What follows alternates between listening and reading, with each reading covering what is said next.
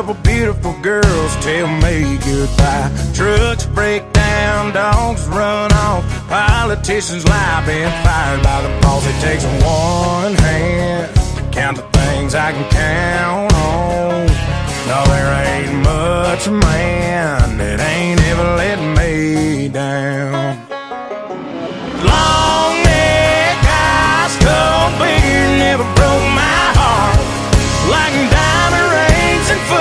Teams have torn this boy apart. Like a neon dream, it just dawned on me the bars in this guitar. And long neck,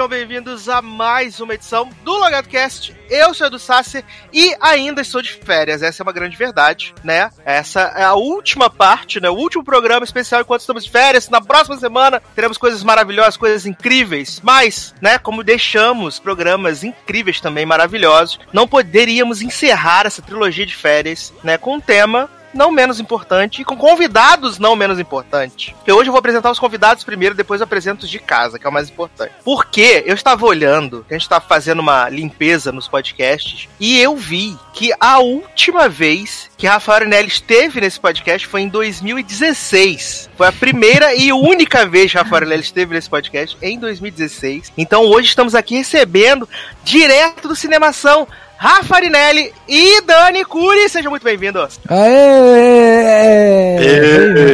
Muito obrigado pelo, pelo convite. Tá vendo, Edu? Você demorou muito pra fazer o convite pra gente, meu. Exato. Eu já tava achando que o Rafa veio da- na última década, né? Tipo, pra fazer da década anterior.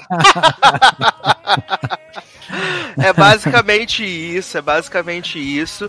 E eu apresentei os nossos convidados. Se a gente trouxe pessoas de garbo e elegância, é porque nós vamos falar de cinema com garbo e elegância. Hoje nós vamos eleger, na nossa opinião, obviamente, os melhores filmes da década. Posso falar, mas Eduardo, a década ainda não acabou. A década acaba esse ano. E eu digo pra você, a década acaba quando eu quiser. E nesse momento estou dizendo que a década acabou em 2009, porque no 2019, porque não faz sentido, gente. Porque a gente pega do zero até o 9, né? Do outro zero para outro 9 não faz sentido. É maluquice isso. Então a gente vai falar dos filmes de 2010 até 2019. Os melhores, os mais incríveis, aqueles que merecem ser ovacionados para sempre. E nada melhor do que trazer Rafa Arinelli e Daniel Cury lá do Cinemação para falar de cinema, para falar dos seus filmes favoritos, do que eles gostaram mais, o que eles acharam mais legal. E para completar esse time incrível de especialistas em cinema, só que não, Leandro Chaves. Oi, gente, e aí? É, tiraram a gente das nossas férias de novo, né, Sácer? Na última, último final de semana de férias. Mas tá bom, porque a gente aproveitou pra caramba, foi muito bom. E estamos aí deixando mais um programinha pra vocês, pra não faltar, né? E semana que vem voltamos à ativa com pautas mais quentes. Então, assim, é um programa muito especial esse também. Saudando aqui nossos amigos do Cinemação, Rafa e Dani, né?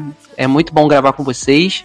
E vamos que vamos. Pô, obrigado novamente pelo convite. Eu só queria pedir para que nas próximas vezes que a gente for chamado, né, que vocês possam gravar é, pelo menos com roupão, porque a gente ficar gravando aqui com vocês de sunga tá um pouco desconfortável.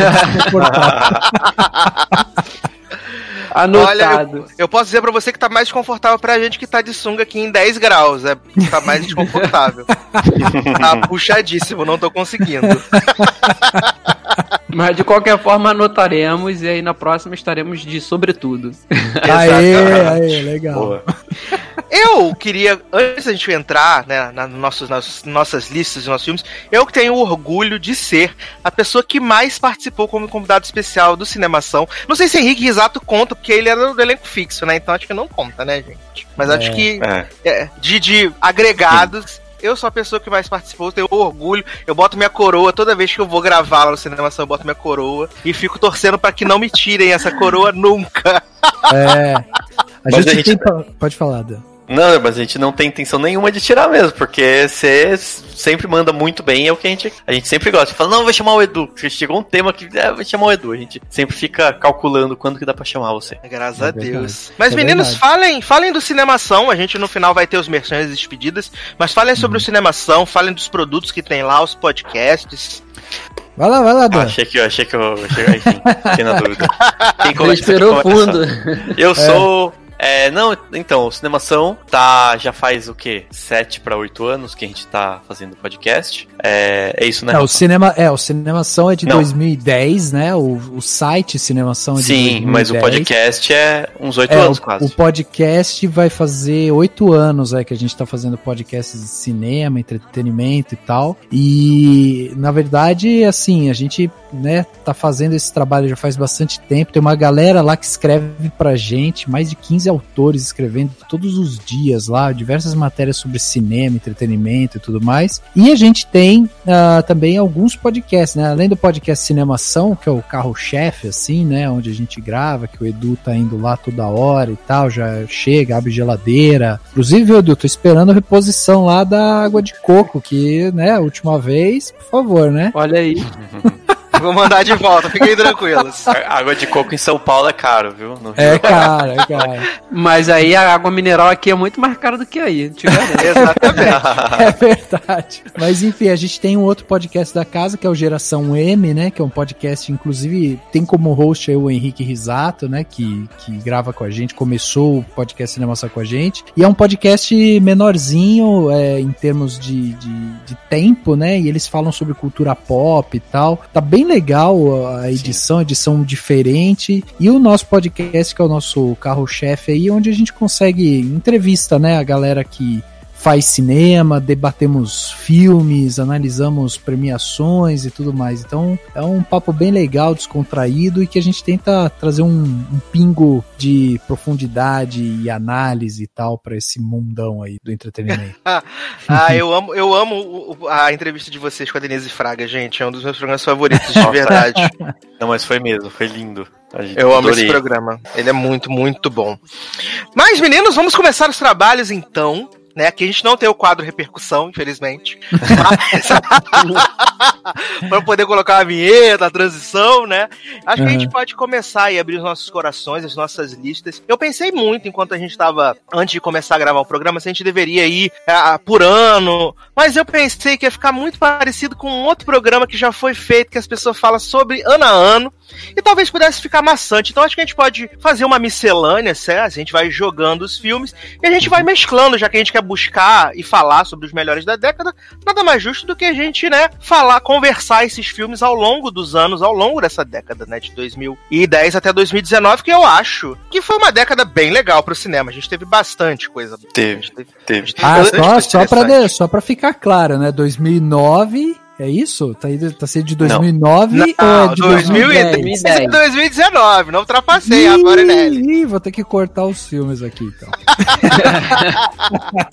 Não ultrapassei, Rafa Marinelli. Aliás, você quer trazer o primeiro filme dessa noite, Rafa? Pra Cara, gente? olha, tem, tem, eu, eu não, não segui muita ordem, assim, né, de, de filme exatamente, porque realmente tem muito filme bom durante essa década, né? E aí eu tava, tava tentando olhar alguns que realmente mexeram com o meu coração. E quando eu tava vendo, né, a listagem e tudo mais, é. Nossa, tem, tem filme que eu falava, caraca, eu achava que tinha sido, sei lá, um ano, dois anos atrás, e ele é muito mais velho ou mais novo e tal. E tem um filme específico que mexeu muito comigo, que é um filme que eu, que eu gosto muito e tal, que é Her, né? Ela, né? Filme de 2013 Incrível. incrível. É um filme que, pra mim, ele tem um, um show de atuação, né, do, do Joaquim Phoenix e a Scarlett, né, seduzindo a gente só com a voz. Só com a voz, exatamente. Não temos nada lá. E, e é um filme que me, me chama a atenção, porque a gente tá falando de 2013. 2013 é aquele momento em que a Netflix tá, tá chegando no mercado, tá ganhando força no mercado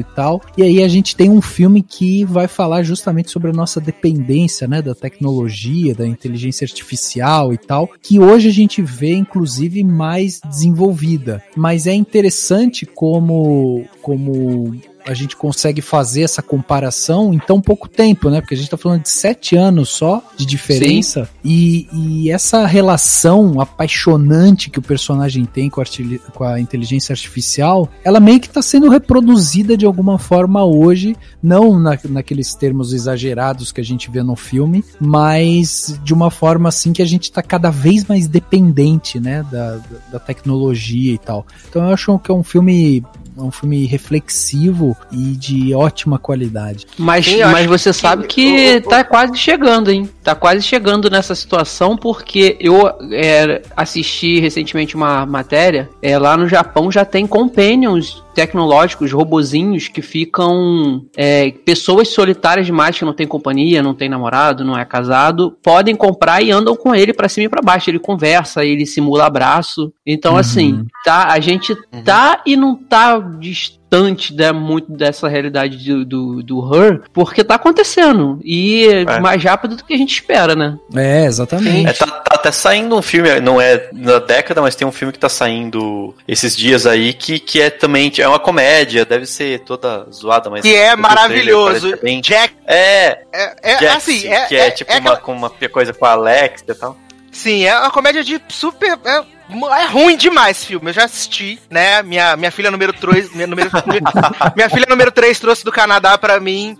Ele é muito ruim, mas ele é muito maravilhoso ao mesmo tempo. E ele brinca com essa coisa justamente porque o personagem do Adam Devine, que é o protagonista, ele é um cara que ele é viciado no celular. Tudo dele é no, no celular. Ele não sabe o caminho pra casa dele sem estar conectado no celular. E Olha. aí eles vão, Uhum. eles vão brincando com isso ao mesmo tempo que a, que a inteligência artificial, ela é uma, a inteligência artificial, a voz dela é da Jennifer, da Jennifer Connelly, não, da Rose Byrne, é a, a voz da inteligência artificial. E ela, tipo, ela mostra, eles brincam muito com aquela coisa assim, tipo, você comprou o celular, aí você bota todos os seus dados, é, seu cartão de crédito, e aí ela fala assim, ah, você me dá permissão pra gerenciar suas contas bancárias, seus cartões de crédito, fazer empréstimos em seu nome, coisas do tipo. E o cara fala assim, ah, beleza, deixo.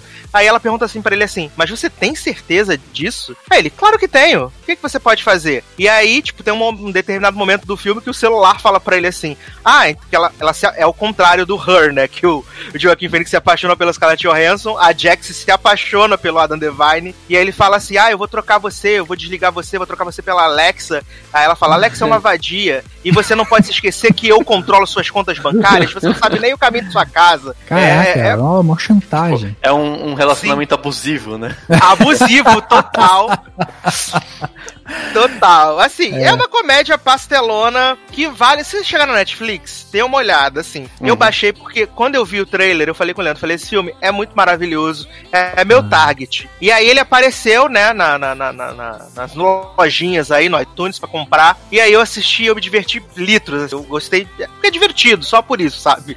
Mas voltando ao Her. Mas, mas sabe, Que sabe que tem uma coisa, uma coisa interessante que eu tava vendo esses dias? É, tava vendo um episódio, é, um dos primeiros episódios de Friends, né? E, e Friends, pô, Friends é 93, né? Então já, já lá se uhum. vão mais, mais décadas aí. Mas enfim, e aí nesse primeiro episódio, assim, acontece que tá tendo uma chuva e tal, o Chandler fica preso lá num, num- banco com uma mulher e tal, e o restante da galera vai tudo lá pra casa da Mônica. E aí, em um determinado momento, a Phoebe pega e fala assim, nossa, deixa eu ligar pra minha casa, porque a minha avó tá lá e eu quero saber se tá tudo bem. E aí a Mônica fala, lógico, pega o telefone aí e liga. Daí a Phoebe vai, primeiro, né, no telefone fixo, que já é uma coisa já rara hoje em dia, telefone É. fixo. Aí ela cata o telefone fixo e ela fala assim: qual o meu número? E aí entra aquela risada, sabe? Aquela risada. Ah, daí a, a Mônica fica olhando pra ela com uma cara assim, ela fala assim: é que eu nunca precisei me ligar. E aí, Sim. de novo, a risada. e. Eu falei, caraca, meu, olha que, que coisa, né? Porque ali naquela época, tipo, a piada era você esquecer o seu número. E hoje em dia, tem Uhum. gente que não sabe realmente. Não sabe. Da mãe, do irmão, não sabe, cara. Eu conheço muita gente que quando tá comprando alguma coisa e precisa de uma referência ou de um número de celular para poder confirmar contato para entrega, a pessoa não sabe.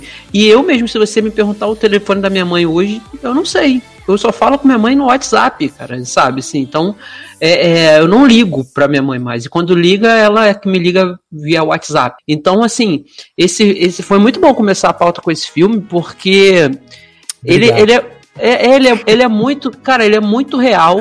Ele é muito surreal ao, ao mesmo tempo. E a gente tá, tá caminhando muito pra isso acontecer. E eu conversando com a minha mãe quando dessa reportagem, ela falou, quando ela comentou isso comigo, eu falei: "Ah, mãe, é capaz de qualquer dia as pessoas quererem casar com essas inteligências artificiais, igual num filme que eu já assisti lá. Tem um filme assim, eu falei: "Tem, depois eu vou te indicar para você ver". E não tá difícil acontecer não, né? Não tá difícil. Não, não tá, não tá. Eu É ainda acho, assim, a- além de, de tudo isso, né, dessa coisa da tecnologia que tá o tempo inteiro, eu acho que é, o filme ele é muito sensível nessa questão lá, tanto do amor quanto da solidão, né? O personagem Sim. Joaquim Fênix, ele encontra uma coisa no mundo virtual que ele não, que ele não tava tendo no mundo real, né? E aí ele é tendo toda aquela carga naquela relação com aquela inteligência artificial, né? E se a gente for pensar friamente, isso é uma parada muito solitária, isso é uma parada muito triste. Sim, completamente. hoje em dia, que eu acho que hoje em dia é mais ou menos isso.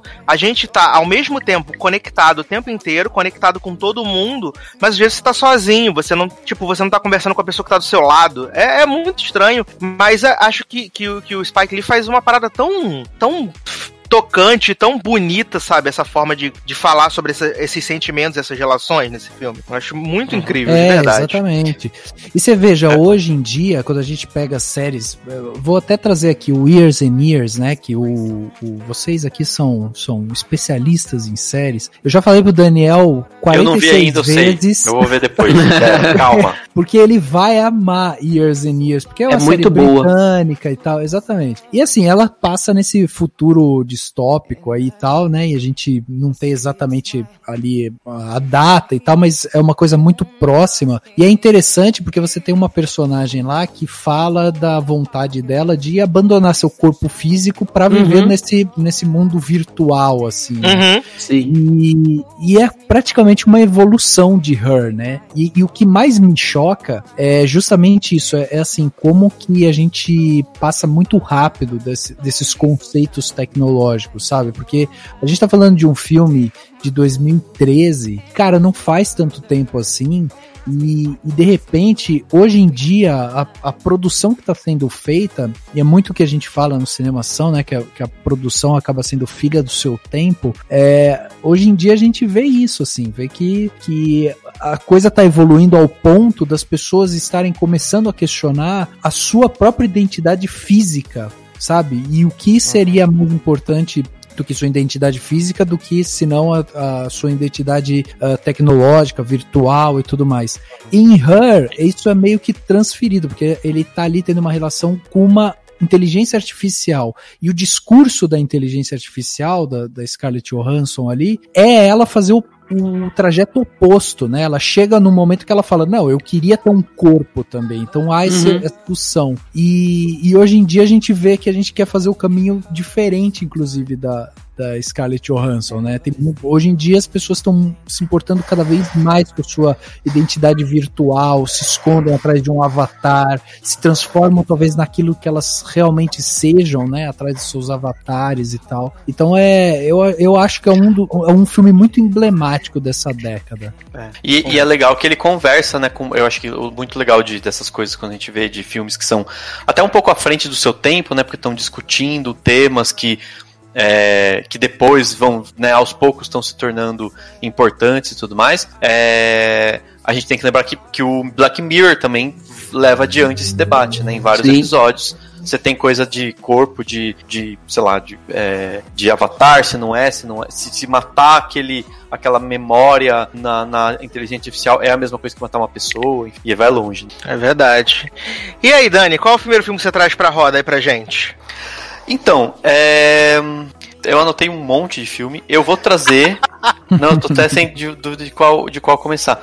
É, eu vou trazer um que, que eu até tinha esquecido dele, sabe? Assim, eu não tinha pensado. E quando eu vi ele, tava vendo os filmes da década e quais que foram e tal. E eu vi, eu falei, nossa, esse filme foi me bateu muito quando eu vi. Que foi o, quarto, o Quarto de Jack. Ah, Olha aí. amo que esse é, filme. é, que é um filmaço, que é um filme super profundo, né? Que, que discute um monte de coisa, né? Que desde criação até questão de relacionamentos e é, abusivos, obviamente, e, e, enfim, e, e desenvolvimento infantil, lá, num filme que é super tenso e que que dá uma. E muito, emo... e muito emocionante, né? Tipo, dá uma. Tem um peso muito grande, assim. E todo dependente, básico, quase que o filme todo na, na Brie Larson, que tava despontando na época, né? Ganhou o Oscar, mas, tipo, era acho que o primeiro grande filme dela, que ela se destacou. E o, o menino também, que agora também tá. Jacob continua Tremblay. fazendo. Jacob Hazing, Tremblay, né? Dono de Hollywood, no momento. Isso, é.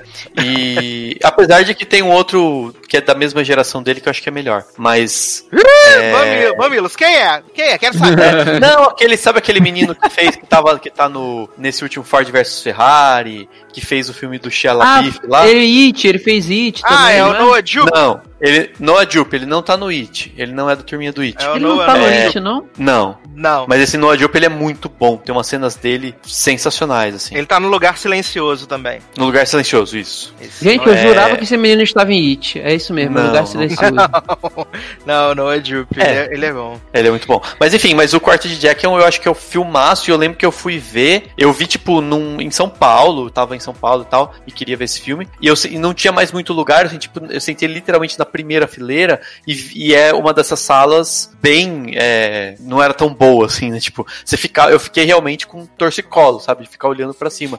Mas ao mesmo tempo, foi uma proximidade boa, sabe? De você ver tudo muito de perto, assim. Então foi bem legal. Foi uma, uma experiência também que eu tive. Que eu gostei bastante, assim. Sim, o quarto de Jack é, é difícil um filme me fazer chorar no cinema. Esse Uhum. foi um dos que me fez chorar, inclusive entra no meu top aí da década.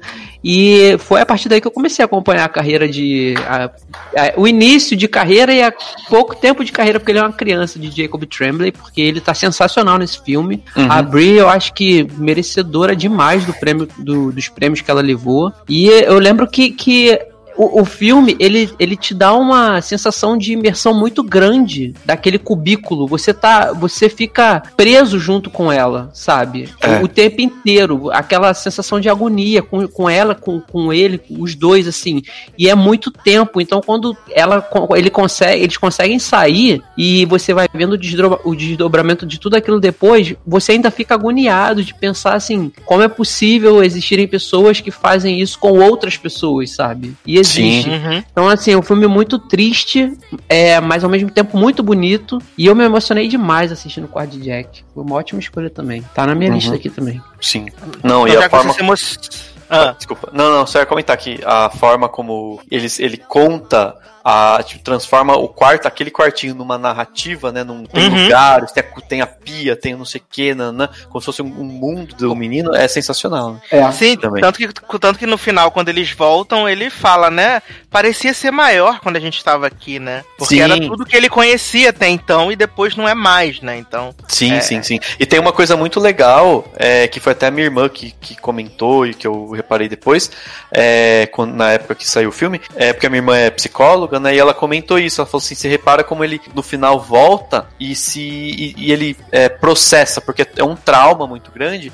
E aí no final tem, tem um trabalho que é feito muito na psicologia, que é o pro- você, você processar, né? Tipo, ele vai, vai dando tchau pra tudo no final, né? Ele fala, tipo, Sim, tchau, é verdade. tchau pi, eu não lembro agora É. o lugar, tipo, tchau parede, tchau, tchau, e tipo, e aquilo é tipo um, um, um processo psicológico que é muito importante pra muita gente em vários aspectos, né, sei lá, quando, quando alguém morre, por exemplo, você ter o, né, o luto e, e- e se despedir de uma forma efetiva tal, e é importante pra caramba, e eu, eu achei, eu fiquei bem...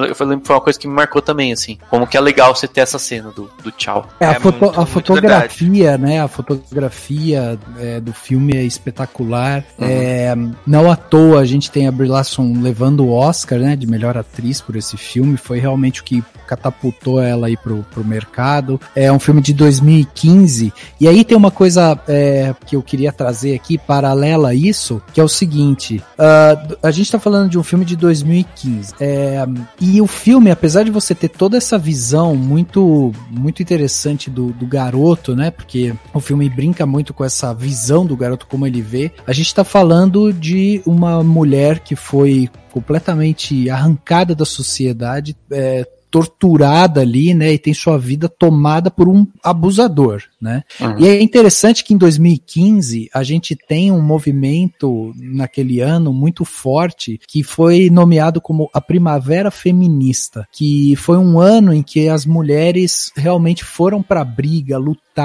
é, foram às ruas, sabe? Se movimentaram, elas tomaram ruas, foram para palanque, foram para jornal e não sei o que, rede social. Elas criaram uma hashtag forte na época que saiu, que era Chega de Silêncio, é, Meu Primeiro Assédio, é, o meu amigo secreto, tipo, tinha vários exemplos assim do combate que as mulheres estavam fazendo. É, contra o machismo. E era uma uhum. luta muito é. autêntica, uma luta muito forte por igualdade de gênero e tal. Então, houve essa mobilização exatamente nesse ano, e eu acho muito interessante da gente ver como nesse ano você lança um filme que ele acaba trazendo, né, essa figura inocente do garoto que, que tem ali dentro daquele quarto o seu mundo, e por isso eles trabalham com essa fotografia ampla ali e tal, mas ao mesmo tempo, em paralelo, você tem um, um, uma história de abuso muito forte, muito séria ali, e isso chamou uhum. a atenção também é, da academia e tal. O filme concorreu, né? Foi indicado a melhor filme e tal. Então, assim, eu, eu acho que é um filme,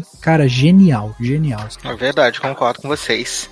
É, menino Leandro, qual é o seu primeiro filme aí da noite? Então, eu vou continuar no ano de 2015, porque esse é um ano que eu anotei aqui bastante filme, assim. Uhum. É, tem pelo menos uns 10 que, que merece falar, mas eu vou eu vou eu vou levar pro lado agora de um que eu fiquei eu fiquei eu lembro que na, na época que eu assisti, eu assisti em 2015 mesmo pra maratona do Oscar e tal, é, em 2016, no início de 2016, é, e ele ele eu não eu fiquei enrolando para assistir porque eu achava que ah, para mim já deu, eu acho que não é uma boa ideia levantar, trazer novamente para sabe esse filme. E quando eu assisti, cara, eu só conseguia me divertir e ficar assim, é, embasbacado com a qualidade do filme que é Mad Max Estrada da Fúria. Não, é Mad, Ma Mad Max Estrada da Fúria. Que filme, Sim. que filmaço, arrematou aí um monte de Oscar que não vou dizer que assim ninguém esperava, não, a gente esperava. Eu, pelo menos esperava que, que ele iria ganhar umas uhum. duas estatuetas, mas ganhou até mais do que, assim, eu acho que a maioria ele fez. É, e ele foi lançado no meio do ano, né? Ele, tipo, ele nem, nem, fez muita campanha, não foi aqueles filmes que chegam no final do ano para ganhar Oscar. Exatamente, é, e ele... Foi... Pode concluir. Não, não, e, e foi isso, assim, para mim ele é, ele é o melhor filme da década, ponto. Pra mim e, se eu falar que, e se eu falar que, que eu não gosto tanto? Ah, não, cara, mas tem muita gente tem direito, né? Não tô dizendo que é ruim, tô dizendo que ok. Não, ok. Entendeu? Assim, Acho. Eu, eu, eu, eu, gosto, eu me, me entreteve, mas, tipo, eu, eu, eu confesso, eu juro pra vocês, gente, que eu tento, tipo, ficar tão empolgado quanto as pessoas ficam quando elas falam super, super, super passionais sobre Mad Max Fury Road. E pra mim eu falo, puxa, é um filme realmente bem legal, muito bem feito. Mas, tipo, falta o apelo pra mim, no caso, entendeu? Sim, eu que sou uma pessoa defeituosa assim, no rolê. No meu caso, eu achava que eu ia ter problemas com voltar ao universo Mad Max, porque para mim já tinha acabado naqueles três primeiros lá com. Esqueci o nome não do tem a Tina Turner, não posso Mel levar Gibson. a sério. Mel Gibson. E assim, eu falei, pô, acabou. É, era, um, era um, uma distopia também, esquisita pra época. E quando voltou, eles voltaram com, com, com uma mega produção, cara. O filme é grande em tudo que é, que, é, que, que você possa pensar. É uma mega produção. Ele, ele foi feito para ser um filme, é, um espetáculo, assim, na tela, entendeu? Eu, eu vejo assim. E aí te apresenta dois personagens que são ótimos, sendo que a principal, que é a Fury, né? O nome dela é Fury Furiosa. Furiosa. Furiosa. Cara, essa mulher, o filme é dela, sabe? Assim, é. você pensa, Mad Max é o o, o, personagem masculino. Você imagina que o filme voltaria com toda aquela, né, aquela carga de, de protagonismo pro cara. E aí eles te, te presenteiam com, com uma personagem feminina que é a dona do filme, cara. Então, assim, Sim. ele. Fora, fora todos, todas as alegorias que eles brincam, a, a, aquelas cenas da, da, as cenas da perseguição com os caras em. Tipo em. em, é, em aqueles, aqueles paus que ficam balançando e tocando guitarra e batendo nos tambores, aquilo Nossa. ali, cara, eu me delicio vendo aquela cena. Porque é, é, é muito é boa. Esse filme, assim, eu não. Eu acho que tem muita gente que não gosta tanto, tudo bem, entendo. Eu fico muito revoltado com gente que xinga esse filme e não, fala que ele não, não tem história. Não. não, não, então. Eu acho tosco porque tem gente que fala assim: esse filme não tem história. Aí eu falo, qual é o conceito que essas pessoas têm de história? Porque as pessoas acham que pra um filme ter história, ele precisa ter muitos acontecimentos. Não precisa. Esse Uhum. filme ele é muito. Eu acho maravilhoso isso. Ele é um filme simples. É tipo, eles vão de tal lugar pra tal lugar. Ai meu Deus, não é aqui, volta pra lá. Pronto, acabou. É isso. Uhum. E eu acho sensacional como ele é incrível em tudo, com uma coisa simples, com uma premissa simples, né? Então eu acho que isso é o, o mais o mais foda desse filme. E foi assim, uma das, foi uma das melhores experiências que eu tive no cinema em toda a minha vida. Porque eu fiquei aquele primeiro, aquele começo até o final daquela daquela tempestade de areia, eu não mexi um músculo, não mexi um músculo. Cara, imagina esse filme no IMAX, deve Parado. ter sido maravilhoso. no IMAX deve ter sido. E teve uma. E quando eu comprei o Blu-ray desse filme, eu fui botar ele só pra testar e pra, tipo, dar uma olhadinha. Eu não conseguia ouvir o filme inteiro. Ah, testou, né? Não deixou de testar. Testei, mas assim, sabe, eu ia só dar uma olhada, tá lá, depois eu vi. Não, tipo, tinha um monte de coisa pra fazer, foda-se, eu vi o filme inteiro. Ele é espetacular, eu acho ele. E, e ele é hipnotizante, sabe, pra Sim. mim, pelo menos, assim. Esse. po- Pode concluir, desculpa. Não, e, e assim, e, e- e ele tem, tipo, ele, uma, o mais legal dele é que ele não precisa contar detalhes, ele tem toda uma. uma como que chama? Uma, uma história por trás, é um background, que ele não precisa contar detalhes, você entende. Então ele Sim. não precisa falar quem é o cara da, da não sei o que da bala, quem é o cara da. Da outra, sabe? Você, você, entende qual é aquela, aquele ambiente, por que, que as coisas são daquele jeito. Você- sem que precisem ficar falando. Isso eu acho sensacional. assim, sensacional. Sim. É, eu, esse filme, eu não esperei o Blu-ray, no caso eu fui pra lojinha.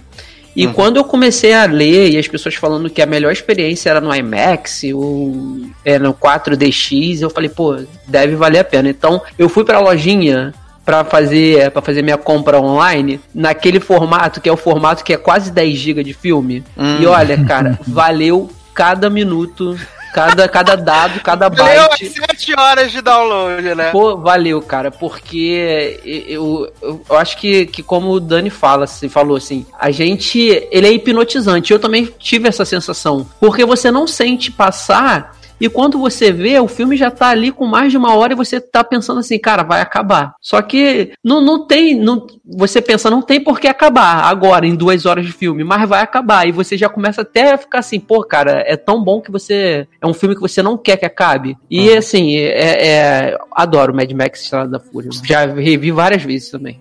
Inclusive, minha única tatuagem referente a filme é, de- é sobre Mad Max. Olha! E, hein? É verdade. Olha! Tem a, a caveirinha lá. O que não faz muito sentido. Tecnicamente é meio bizarro, porque a caveirinha era dos caras que defendiam o Immortan Joe, mas é só uma referência ao filme, não é? Não é que eu defenda uma ditadura, uma ditadura, tal, tal, tal, não é isso. É- Mas é Daniel tipo, é do mal. me falaram, acabamos de me falaram isso. Falaram, não, mas é o cara que defendia de- é, que os caras que defendiam o ditador. Eu falei, gente, é só um filme, tipo, tá tudo bem. Eu acho interessante que é um filme que, tipo, teve muitas indicações e tal, mas ele não levou melhor filme, não levou Aham. melhor diretor, não levou melhor fotografia e não levou melhor efeitos visuais. É. E, por exemplo, fotografia, que é um dos grandes charmes desse filme, quem levou Uhum. foi o regresso, cara. É, porque o Regresso Olha era o aí, filminho da época, ninguém, que ninguém gosta. É, caraca, não, o cara, ele gosta tanto que ele, ele começa a diminuir os outros. Aí, Não, aí, Mas Não, é verdade, isso porque a regresso gente não na chegou na hora do. Isso porque a gente não chegou no. Mas o Spotlight que ganhou o prêmio de melhor filme É. nesse ano. Contra Mad Mas Max. eu outra. gosto do regresso, cara. Eu gosto. Eu não Eu Não, mas gosto. ele Nossa, eu na acho lista de 10 melhores da década. Esse filme é muito chato, Regra. Ele Não, não, é, tá- não tá entre os melhores da década. Isso Não, tá. não tá na minha lista de melhores da década, não. Mas tá um filme Eu que me dormi chamou a belíssimo atenção em filme. 2015. Não, mas É, sabe, sabe do que, da onde que eu parto? É tipo assim, do mesmo jeito que tem gente que vai falar, ah, o Mad Max é a modinha, e aí todo mundo vai falar, ah, Mad Max, modinha, não sei o quê. Aí quando vem aí, ah, o regresso que levou, Não, devo Mad falar. Max. É, Mas- cara, é, o me- é a mesma linha de argumento. Não é a mesma cara. linha. Não, não, não, É, não. Calma é. lá. É o seguinte. é o seguinte. Mad Max sobreviveu ao longo desse tempo todo. Ô, Dani, pra Mad Max a você, gente lembra dele o tempo todo. Não, você. ele é lembrado nas principais listas de melhores filmes da década. Toda vez que alguém faz uma Dani, lista não de grandes filmes dos últimos tempos, o Mad Max está. O Regresso não, importa. está. Mas Não, não, não tô dizendo que não foi merecido. Eu acho que o, Mad- o Regresso tem um, é um filme com muitos méritos. Ele é muito bom. Eu gosto dele. Mas é, a questão é essa, tipo. é- Era o filme, era o filme no momento. É que nem recentemente esse, esse, esse Oscar, o último Oscar, tipo, é, é, eu acho que assim o, o Parasita é um é um filme, tipo, que, que vai marcar época, mas o, o 1917, por exemplo, não. O 1917 é um filme que foi feito para ganhar o Oscar, que foi feito para ter aquele momento. Ele é um bom filme, não, eu gosto dele, mas ele não é um filme que, tipo, vai perdurar daqui a muito tempo a gente vai ficar lembrando dele, entendeu? É só isso que eu tô falando, tipo, e, e o regresso eu é um, acho, é um eu bom acho filme, muito, mas eu não acho é. muita prepotência chegar e você tá di- dizendo o que, que vai perdurar durante o tempo e o que não, Não. vai. É, é, cara, porque, por exemplo,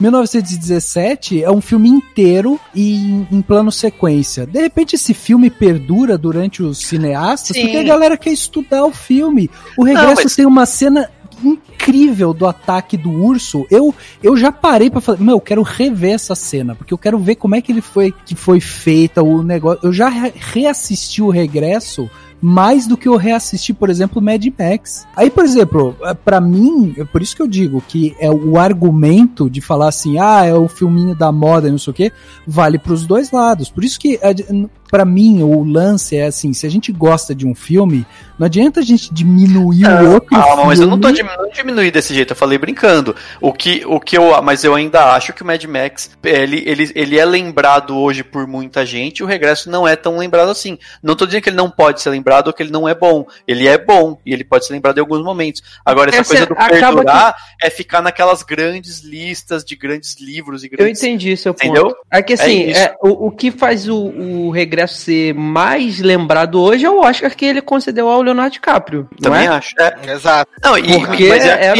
era, o- era, era o objeto de cobiça dele e do mundo inteiro, que o cara tinha virado até meme, porque quantas vezes e não ganhou, inclusive quando merecia ganhar, não ganhou. Então eu acho que o filme, eu também acho um bom filme, ele não tá na minha lista definitiva de melhores filmes da, dé- da década, mas ele tem ali um, um- um espaço do- dos filmes que eu destaquei de 2015, é, o Regresso tá, porque pô, é uma boa direção, eu acho a fotografia muito boa também, apesar de que eu prefiro a do Mad Max, mas eu gosto da fotografia. É, teve aquele esquema que o cara gravou também, aproveitou muita luz natural, não é, Pra pra poder fazer a- as filmagens, E- mas ele, eu acho que infelizmente ele é mais lembrado por ser o filme que deu o Oscar ao Leonardo DiCaprio, entendeu? Não Exato, por tanta qualidade exato. que ele tem. É, exatamente. Mas é por isso que eu acho que é tudo muito relativo, cara. Porque eu posso chegar e falar assim: é, o regresso é, tá na minha lista de filmes da década, porque eu tenho uma lista de filmes da década que contemplam 50 filmes, tá ligado? Claro. É, tipo eu. É, aí, por exemplo, pô, ah, não, mas em 2015, eu acho que ele foi um dos melhores filmes que a gente tem. Eu acho o Regresso um puta filme legal. Eu acho espetacular. Eu- é um filme que, que de vingança, que a galera, sabe, que tem toda uma, uma questão ali de redenção e tal. Cara, a atuação do Leonardo DiCaprio é incrível também, sabe? E os dois têm o Tom Hardy, né, gente? Os dois têm o Os Tom dois Hardy. têm, e ele foi indicado foi o pelo ano Regresso. dele. É. E o Tom Hardy fala sem a gente entender nada nos dois também. Tem Ah, esse isso aí é fato. Mas pelo menos no Mad Max ele não fala tanto, né? No Mad Max ele fica quieto o tempo inteiro, quase. Eu vou, eu vou trazer o meu aqui pra, pra voga, né? Já que vocês estão vindo com, com o pé na porta, tapa na cara e tal. Eu tava com medo que vocês falassem. Acho senti que o Leandro ia trazer o meu filme, ia dar na cara dele, virtualmente, porque um do, o, filme, o primeiro filme que eu vou trazer é O Lobo de Wall Street. Mas eu ia trazer, Né? só que eu pensei em você e eu falei, pô, o cara é meu amigo, eu não vou fazer isso. Que Por pra isso que eu mim- falei. É um dos filmes mais fantásticos da década, com certeza. Eu não sou fã número um do Scorsese, mas esse filme eu assisti três vezes no cinema. Ele é um filme de três horas, né? Assisti três vezes no cinema, já assisti mais, sei lá, mais cinco vezes em casa. Eu sou, eu sou fascinado pela forma alucinada com que o Scorsese conta essa história. É, os trejeitos, os maneirismos, os exageros. E o Leonardo DiCaprio merecia ter ganho o Oscar pelo Lobo de Wall Street, que é uma atuação fantástica. Até hoje não engoli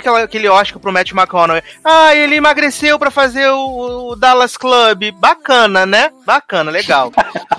Mas eu acho que o Leonardo DiCaprio, ele come o- a magreza do, do Matt McConaughey, bota no bolso e vai embora, sabe? No, no- que ele tá surreal, assim. É, o, o- tudo, a Margot Robbie, o Jonah Hill. Jonah Hill. Esse filme é maravilhoso, é incrível. Ele é longo, mas não tem barriga. Ele é longo, não é cansativo. É, Eu adoro, eu adoro, de verdade, o Lobo de Wall. Street. Eu, eu gosto muito da forma de toda a ironia, né, que o Scorsese faz. Tipo, tipo. Porque no fim, tipo, o cara era um imbecil. Sim, sim. E o cara era um cara horroroso e tal. E, e, e, tipo, mas assim, o que me. O que. Eu acho muito louco isso, tipo, aquela essa coisa que tem na internet que as pessoas não entendem ironia é muito real, porque as pessoas não entenderam a ironia. Tem gente que acha que ele acha ele legal e tem gente que paga para ver palestra desse Sim, ele, esse cara é um idiota. Ele é, é um, um idiota. É um criminoso e ele até hoje Sim. ganha dinheiro com palestra e as pessoas pagam para ver palestra. É. Eu fiquei inconformado quando eu descobri isso. Eu falei, gente, vocês não viram o filme? E aí eles assim, eles falam, o cara do Lobo de Wall Street. Fala, como assim você fala de um negócio desse? É tipo, sei lá, se, se o Coringa tivesse existido de verdade, você fala, vou ver uma palestra do Coringa. Sim, Cara, tipo, é a mesma coisa. Ótimo isso que você falou. sim. Assim, eu acho realmente fantástico esse filme, mas eu, eu ia trazer um filme que eu sei que é o grande marco do cinema, acho que ele nem merece estar aqui, porque ele é o concurso, que é Amanhecer Parte 2. Né? Aliás, lutei por ele lá na, na, na nossa copinha do Cinemação dos melhores filmes, né? Acho que é um filme injustiçado. Aí eu preferi trazer o Lobo de Wall Street, que é um filme menor, perto de Amanhecer Parte 2, sabe?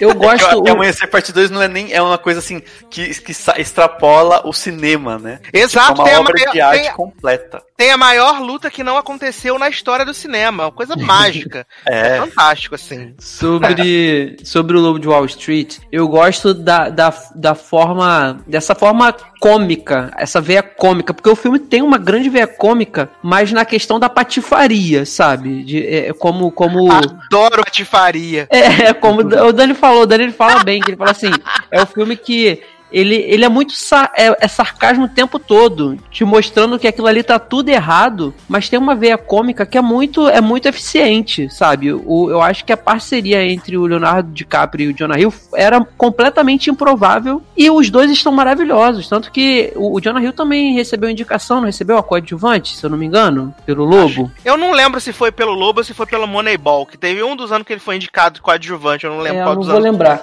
Mas eu sei, eu sei que eu sei que a parceria dos dois está perfeita, sabe? E o, o, o- a cena que eu sempre gosto de assistir esse- nesse filme é a cena do, do carro que ele sai achando Ah, que eu tá dirigindo amo! maravilhosamente bem e aí depois faz um, um- um- meio que um flashback mostrando não, calma aí, vamos mostrar exatamente como foi e o cara batendo o carro de todas as formas, saindo todo podre de dentro do carro, sabe? E, assim, essa cena pra mim é icônica. Eu acho que era o Oscar tape do, do foi o Oscar tape do Leonardo DiCaprio ali, sabe? Só que infelizmente não reconheceram, né? Triste, muito triste. É, eu gosto muito Inclusive- desse filme também, cara. Eu acho ele muito irônico e, e eu gosto muito também dessa ideia do, do Scorsese de contar realmente a história ah, de um cara, como o Dani falou, né? De um, de um criminoso e tal. Então eu, eu acho isso ah, muito interessante, assim. E é um filme, acima de tudo, assim, né? Irônico. E eu acho isso, Uhum. cara, eu acho isso demais, assim. A linguagem do Scorsese E pesado, pro filme né? é pesado. Eu sei de, que- eu tenho, um- eu lembro, eu sei de gente que não viu, que tipo não conseguiu ver o filme. Ah, Uhum. não, não vou ver porque é muito pesado, muito palavra, muito é pesado, não é nem palavrão, é tipo ele é pesado, né? Ele tem uma temática. Sim, a muito- temática dele é pesada. É, assim, só pra confirmar, o Jonah Hill foi indicado sim por, como ator coadjuvante em Lobo de Wall Street. Olha aí, sucesso. Aliás, eu arriscaria dizer que o Lobo de Wall Street influi, eu acho que essa, esse, essa, esse sarcasmo é, influenciou o Adam McKay. o Adam McKay, é, esse como qualquer tem o não, não, não é o Spotlight, é o O, a grande jogada. A grande Short. jogada.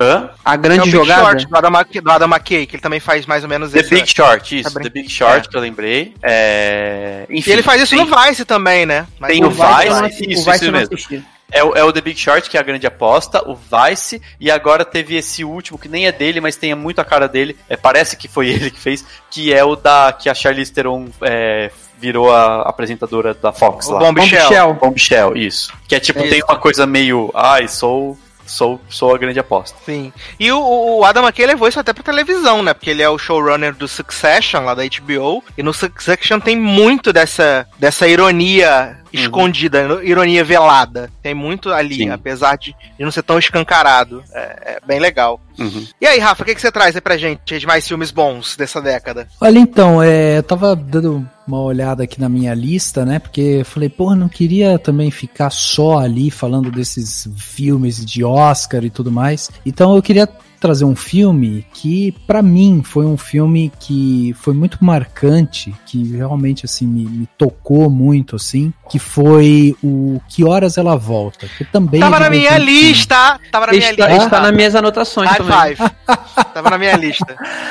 Pois é, eu acho um filme eh, tão sensível, né? E, bom, é um filme de 2015, é um drama escrito e dirigido pela Ana Moura Laerte, eh, tem como protagonista a Regina Casé, e ela vive, né, a personagem Aval, que é uma empregada doméstica, e a gente vê ali essa relação entre patrão, né, de classe média alta ali e tal, com o, sua empregada doméstica e tal. Eu lembro que o filme, ele chamou muito atenção ah, justamente por trazer essa reflexão, né, do, do que é a vida da empregada doméstica, como que a gente acaba ah, normalizando, né, algumas situações dentro de casa e tal, e, e a visão da Ana Mulaert também é muito bonita desse filme. Então, ah, foi um filme que para mim ele foi muito marcante porque Uh, a gente tem uma, uma retomada meio que da Regina Casé, né? Ela faz um, meu, ela faz um papel inacreditável, assim, a atuação dela, a profundidade que ela leva pra,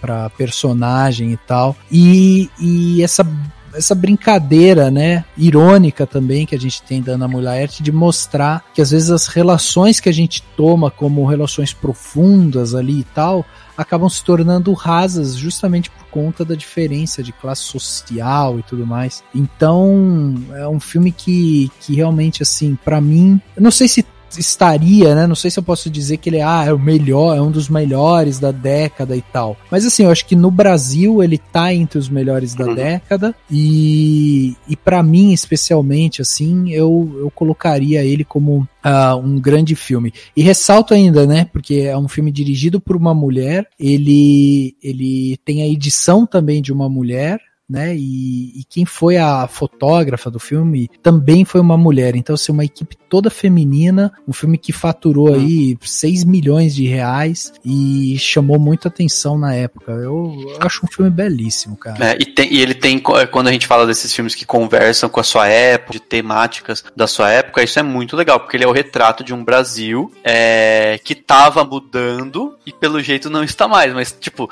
ele é muito isso, ele é muito, tipo, é, sabe assim, depois de uma era de transformações sociais. É muito, sintoma, é muito bonito, sintomático. Você vê, né? Tipo, a menina que chega lá, que é filha da. Né, que, é a, é, que, que faz a filha da Regina Casé, da, da, da, da protagonista, é, vai fazer, vai entrar na faculdade, não sei o quê. Isso é a gente, o Brasil viveu uma era de filhos de empregadas domésticas entrando em faculdade. Tanto que hoje o que a gente tem entrando em universidade pública, o que hoje a gente tem é uma ridicularização da universidade pública, uma diminuição ainda mais da universidade pública, porque a elite precisa se achar, precisa é, é, não, não pode, não consegue mais valorizar que nem antigamente, porque né, e aí isso incentiva ainda mais a, o desgaste da universidade, né? é, da universidade pública, a falta de investimentos. Mas é justamente isso, tipo, quando só entrava rico na universidade pública, era maravilhoso estudar em universidade pública. Uhum. Houve uma era de transformações, é, não preciso nem citar é, nomes políticos, mas houve uma era de transformações no Brasil e e, e as coisas foram mudando. E aí, hoje o que a gente vê é esse, é, esse retrocesso por conta de uma elite que não gostou nem um pouco do, que- do que viu, né? E demorou e, e, e, e se, né? E sim surgiu criando umas histórias e uns vilões imaginários aí que, que aí surgiram da cabeça deles. É, E é, a gente- engraça- é Desculpa, engraçado. falei, politizei Não, demais. não, tá ótimo. Aqui, aqui, é- aqui é pau no cu do Bolsonaro todo dia. Aqui, aqui a gente não fica fingindo pra caramba. A gente gosta. Pau no cu do Bolsonaro toda hora. Toda hora. Aqui, aqui a gente falou, quando, aqui- quando a gente fez o bolão do Oscar, que o Oscar do The Greatest Vertigem era só pra enfiar no cu do Bolsonaro todo dia Uhum. até acabar o governo. Era só pra isso mesmo. Pena que foi um ano que concorreu com o Obama.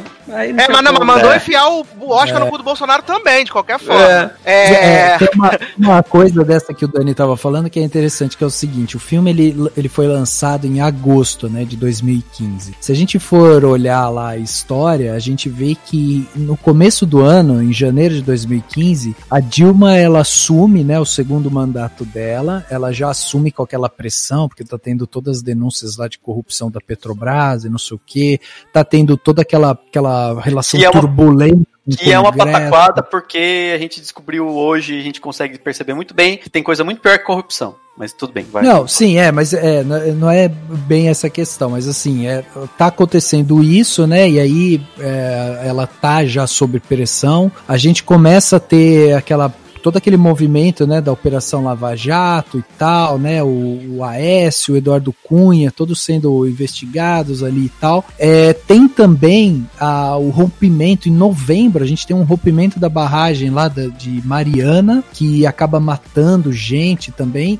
e a gente tem o, o caso, né, há um grande aumento de caso lá de dengue, chikungunya e zika, eles começam a se multiplicar, chegam a atingir aí cerca de um milhão e meio de pessoas infectadas e a gente teve 700 mortes e tal. Então, assim, percebam que todos esses fatores são fatores que atingem o coração do pobre, sabe? É doença, é, é barragem que se rompe por, por coisa de, é, sabe, mau planejamento. Quem morre são as pessoas que estavam ali na cidade e tal. A gente tem todo o problema de corrupção envolvendo, né, os, os nossos políticos e tal. E aí você tem no cerne disso um filme que tem como, como né, o holofote principal a empregada doméstica que tá ali trabalhando em uma casa durante muito tempo, que foi babá, que tá ali e tal, né? E ela é completamente ah, subserviente daquilo e ela acaba sendo deixada também de lado, assim, né? É, supostamente é da família, né? Exato. é. Só que da família da porta da cozinha pra cá,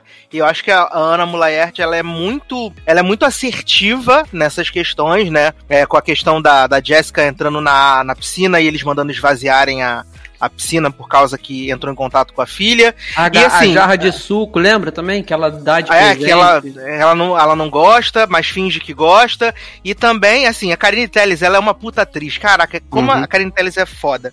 E é muito engraçado, porque a, a, Bárbara, né, ela sempre tenta... Ah, Val, minha amiga, sei o que, como se fosse da família.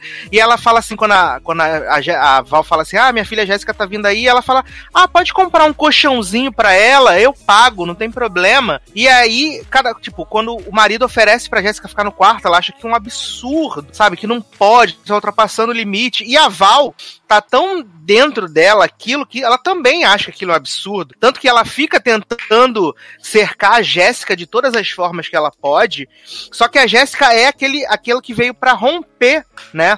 Uhum. esse, essa estrutura que já tá pré-estabelecida. E uma coisa que eu acho muito engraçado também é que a Val tem uma relação com o Fabinho, né, que é o filho da, filho da casa, como se fosse de mãe e filha, até porque todo o carinho que ela não pôde dar pra Jéssica, ela dá pra ele, e ele, o carinho que ele não teve na mãe, ele dá pra Val. E o único momento em que as coisas entre o Fabinho e a Bárbara são alinhadas é no momento que a Val fala assim: Jéssica passou no vestibular, fez não sei quantos pontos. E aí ela fala assim: é, mas. Ainda tem a segunda fase, né? A segunda fase é sempre muito mais difícil, né?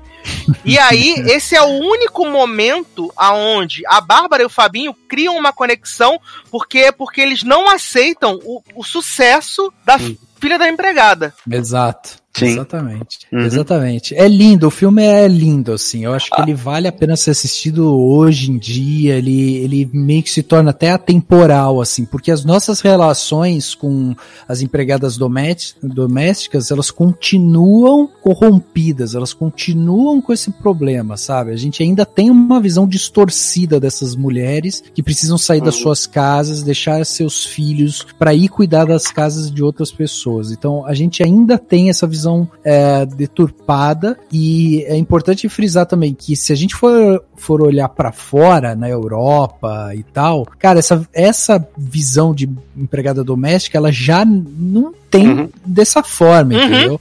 Então É, é, é, é, é, o- cultural mesmo. é, é uma coisa herdada do, da, da, da, do- da escravatura, né? Da aquela coisa escravatura, é. É muito louco isso, porque tem, tem, tem- eu tava lendo umas notícias, é, como tá tendo uma grande uh, quantidade de brasileiros que foram para Portugal, brasileiros ricos que foram para Portugal, começou a ter em Portugal recentemente criação de prédios com elevador de serviço, que é uma coisa que nunca teve em Portugal. Porque, tipo, o elevador é elevador, no final de contas. É, uhum. e, e, tipo, e assim, como eram brasileiros, todos é, se dispondo a, disponibilizando a comprar esses, esses, esses apartamentos, e eles começaram a, a, exigir, e aí mercado, né, enfim, as pessoas vão fazer para o que faz, o que precisar para vender. E é muito bizarro isso, eu, eu sabe assim, e aí que eu me, me caiu minha ficha, falei, realmente, gente, elevador de serviço é uma coisa que não faz o menor sentido. né? é, não faz mesmo. Enfim. Não, Tanto nenhum, que teve, teve, é, tipo, teve prédio comercial recentemente, que um caso que eu vi na internet, que é quem que, que queriam que os asiáticos, todo mundo fosse chinês por causa do coronavírus, fosse pro elevador de serviço. Porque se tiver coronavírus, vai pro elevador de serviço. Eu falei, Tá. Olha. É tipo assim, quem é do serviço, foda-se, pode ficar doente. É pode ficar... Gente, é, é de um Não. negócio, é umas coisas horríveis. Mas só pra. É, é, é, não sei se, enfim, é que tem um filme que, que eu queria só citar. Pode trazer. A gente não pode trazer. Não, não, é nem. É, enfim, pode ser pra trazer, mas. Pode citar, pra, pode trazer, falou, fica à vontade. Você falou da Karine Telles. É, e bateu um filme que eu não tinha lembrado quando eu tava fazendo minha lista, que é um filme maravilhoso, é, e que, enfim, que, né, da década, e que é, e que a Karine Telles faz uma personagem muito parecida com a Val, da coisa, que é o Benzinho. Sim, Benzinho, verdade. É lindo, ele é lindo, ele é muito legal, ele é muito, ele é divertido, é super, tem um drama super interessante também, é, a personagem da Karine Telles é muito interessante porque ela foi é, ela foi adotada, foi teve, teve uma, uma criação é, ela, na verdade não foi, é, ela foi meio que adotada também como uma como essas tipo quase criada mesmo, sabe? Assim, tipo, uma menina que trabalhava na casa, mas era meio que adotada, uma coisa meio bizarra. Mas o filme não explora isso, explora o drama dela como mãe e tudo mais. É um filme lindo, assim, lindo, lindo, lindo e, e é nossa, é muito legal. De, tipo a história dele, a forma como as coisas acontecem, a, a, a sensibilidade, assim, da direção, assim, é muito, muito, um filme muito bonito de se ver, assim. Sim, a relação dela com a Adriana Esteves também é maravilhosa. Também. Nossa, uhum. aquela cena que ela que ela forma, que ela pega o diploma. Meu Deus do céu, arrasado é. que eu fiquei. Tão arrasado quanto o Val na piscina, gente, ligando pra Jéssica, falando que tava na piscina. Tá que pariu! Ah! é. É foda, não, é, não, é bem isso mesmo. Essa cena é incrível, né? É incrível. Sim! Gente, assim, a Regina Casé já ouvi rumores, né? Já ouvi rumores que ela, como ser humano, ela não é dos melhores. Mas atuando, a bicha é boa. Ela é Sim. boa, ela entrega, sabe? Ela entrega. Uhum. Sabe? Eu queria dar um abraço na Val, assim como eu quero dar um abraço na Lourdes agora, todo dia, que é a Val na novela. É, então, verdade. e é muito louco, porque é, é ela faz, ela tem essa facilidade de fazer esse tipo de, de persona, né? Uhum. É, né? Uma mulher, o sotaque nordestino, ela, nem, ela não é nordestina, né? Ela, ela é carioca. É... Ela é carioca, né? Tô viajando aqui. Não. Sim, ela é carioca. Tanto que, carioca. tanto que no filme novo dela, agora, no Três Verões, ela tá com sotaque carioca carregadíssimo. E parece que vai ser outro filme bem bom da Regina Casé. Eu vi, eu vi na mostra de São Paulo. É hilário. É hilário. É de rachar o bico. Tem todas as questões, porque é, tipo, ela é. No, nesse caso é, outra, é uma outra questão, porque, tipo, ela é caseira, né, de uma, de uma casa de gente muito, muito rica que vai lá só no verão, né? Tipo, e um dos uhum. caras é político, e aí tem toda a questão da, da Lava Jato, das investigações, eles vão, vão sofrendo as ações disso. Mas ela se dá risada o tempo inteiro, porque é uma patada, assim, que ela dá nas coisas, sabe? De. É muito engraçado, não tem nem como contar, só vendo, assim. E que combinam tudo esses filmes, né? Mas o Benzinho eu achei. É, sei lá, é, é muito bonito. É um filme muito bonito. Impressionante como ele é bonito. É, no Benzinho só tenho vontade de dar uma surra no Otávio Miller, porque eu não consigo. Aquele homem é muito suportável, aquele marido da Karine Telles. não consigo. Aquele homem é péssimo. Péssimo é... marido. Ah, saco. É, não, tá certo. Tá, entendi, entendi. Ah, Traz aí, Dani, qual filme você traz aí pra gente? É. Ah, nossa, tem. É, não tinha pensado. Eu vou trazer. É. Deixa, deixa, eu ver. Super Xuxa contra Baixa Astral. É, dev, devia ser, porque seria mais fácil. É. Nossa, não, não tinha pensado. Eu vou trazer um que foi uma das melhores experiências que eu tive no cinema é, na minha vida, porque eu vi. Que é, um filme, que é um filme que eu sou muito fã e que talvez não esteja na lista de todo mundo. É, e que eu vi na na CCXP, não lembro nem qual foi. A... Frozen. X, que foi Creed. Creed. Adoro! Creed é sensacional. Creed é um filmaço de ação. Eu vi, eram.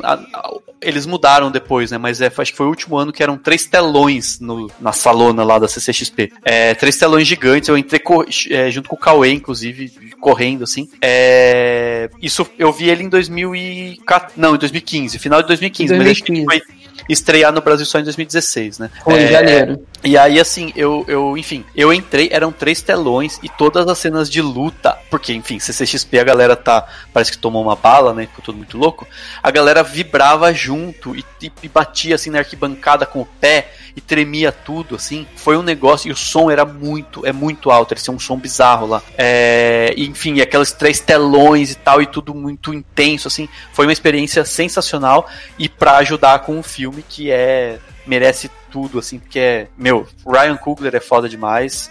E, e o filme eu acho muito foda, assim, é um filmaço, assim, que você nunca ia imaginar, né? Porque, tipo, a continuação da continuação do remake do Rock, você fala, ah, vai ser um filme aleatório.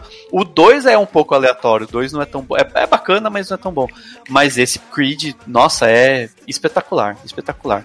Você é, é você ver é, aquele aquele é você ver aquele aquele símbolo que o rock foi vivo ainda em 2015, sabe? Em 2019, em 2018 e você vê que é, é, é- é uma ele virou um símbolo mesmo e não acabou a história dele. A história dele como lutador acabou, mas ele não precisava acabar com matando o cara no ringue ou um acidente ou qualquer coisa assim, ou de câncer, como tem esse plot.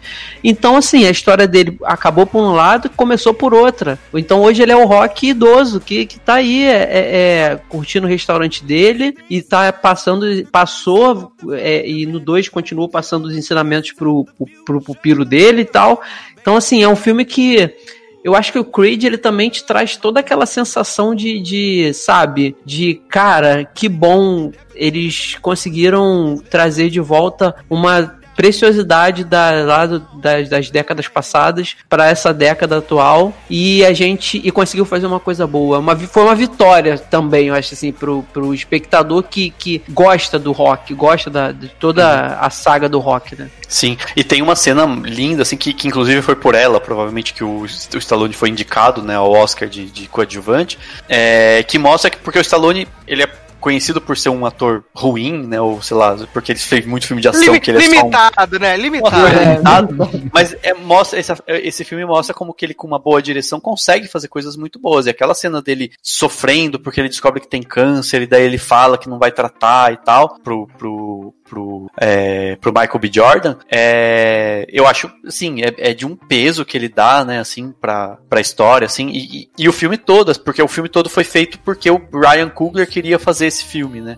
e ele meio que convenceu a galera a meio que fazer esse reboot, né, ou seja, um, um, um, um cara autoral conseguiu reaviver uma franquia, reavivar uma franquia, né, uma grande franquia, inclusive.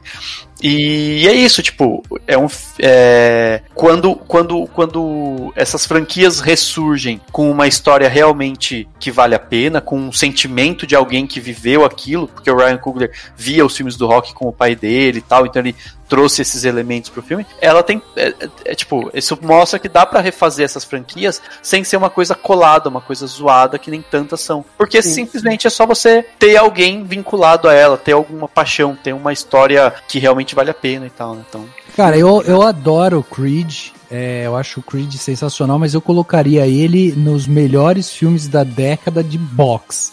tipo, Meu Deus! Adoro essa categoria! Meu Deus! é uma subcategoria. Porque, por exemplo, pra mim, Creed não é melhor do que o Regresso, por exemplo. Pra mim, eu gosto aí, mais de o Regresso. Ué, Não, eu gosto é. mais de Creed. Não, mas eu entendo que pra muita gente ele não estaria entre os 10, ele estaria tipo nos, na lista dos 50, que nem o regresso, entendeu? Mas tá tudo bem. Amo. Antes de eu passar pro, pro Léo trazer o próximo dele, eu vou trazer aqui, fazer um combinho, né? E vou trazer Toy Story 3 e Divertidamente, que são duas animações incríveis da década, né? Uma que até então era o encerramento de uma franquia, toda uma Ah, é. construção emocional.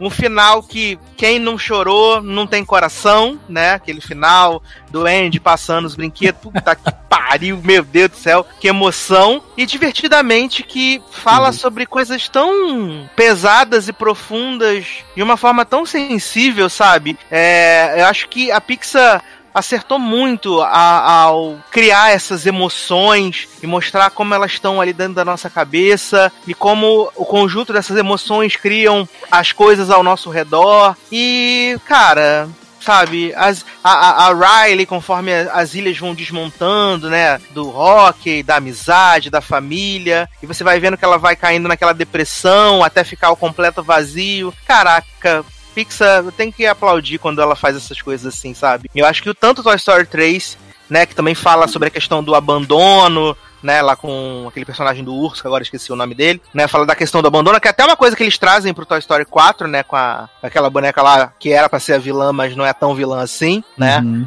uhum. que é, é uma coisa muito, muito constante, então é, eu fico muito feliz de ter podido assistir esses dois filmes, é, de ter visto essas histórias, sabe? E, e, e ver que além daquilo que tem ali pra criança, que a criança vai ver, vai achar colorido, vai achar bonito, tem uma camada, camadas a mais, sabe? Para quem? Para as pessoas. E, e Toy Story 3 e Divertidamente uhum. mexem muito comigo, de verdade. O Divertidamente me emociona mais que o Toy Story 3. É, pra mim eu também. acho mais, tipo, não que eu não goste de Toy Story 3, mas eu acho muito mais impactante e tal, sabe assim, mas sei lá, para mim ele mas, é muito Mas sabe, sabe para mim, por exemplo, uma, uma coisa que eu tava pensando era isso, porque assim, o primeiro Toy Story, ele saiu em 95.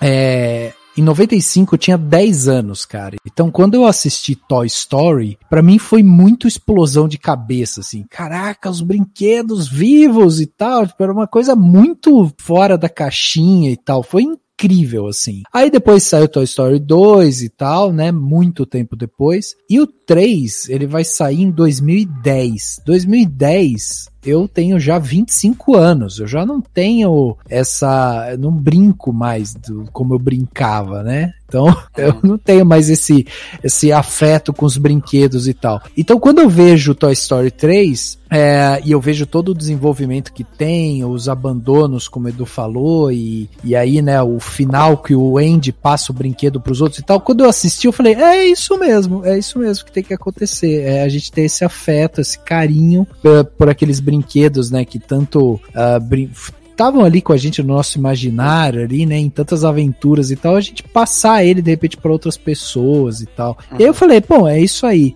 Agora quando eu vou assistir divertidamente em 2015, cara, aí eu já tenho 30 anos, e eu tô assistindo divertidamente e ele vai conversar diretamente com uh, todas as mudanças que eu tive na minha vida, sabe? Mudança de cidade, uh, perdas, apegos e tal. E aí ele me explica essas mudanças, essas reconstruções que a gente tem que fazer ao longo da vida de uma maneira tão simples e, e, e bonita assim e tal, que daí, nossa, mas me emocionou esse filme de uma tal maneira que meio que ele reconstruiu aquilo que eu tinha sentido lá com Toy Story em 2015, sabe? Então, divertidamente tem esse fator é, pessoal, assim, e para mim eu colocaria ele também no, no meu, nos meus melhores da década, e sem dúvida. Maravilhoso. E aí, menino Léo, o que, que você traz pra gente agora?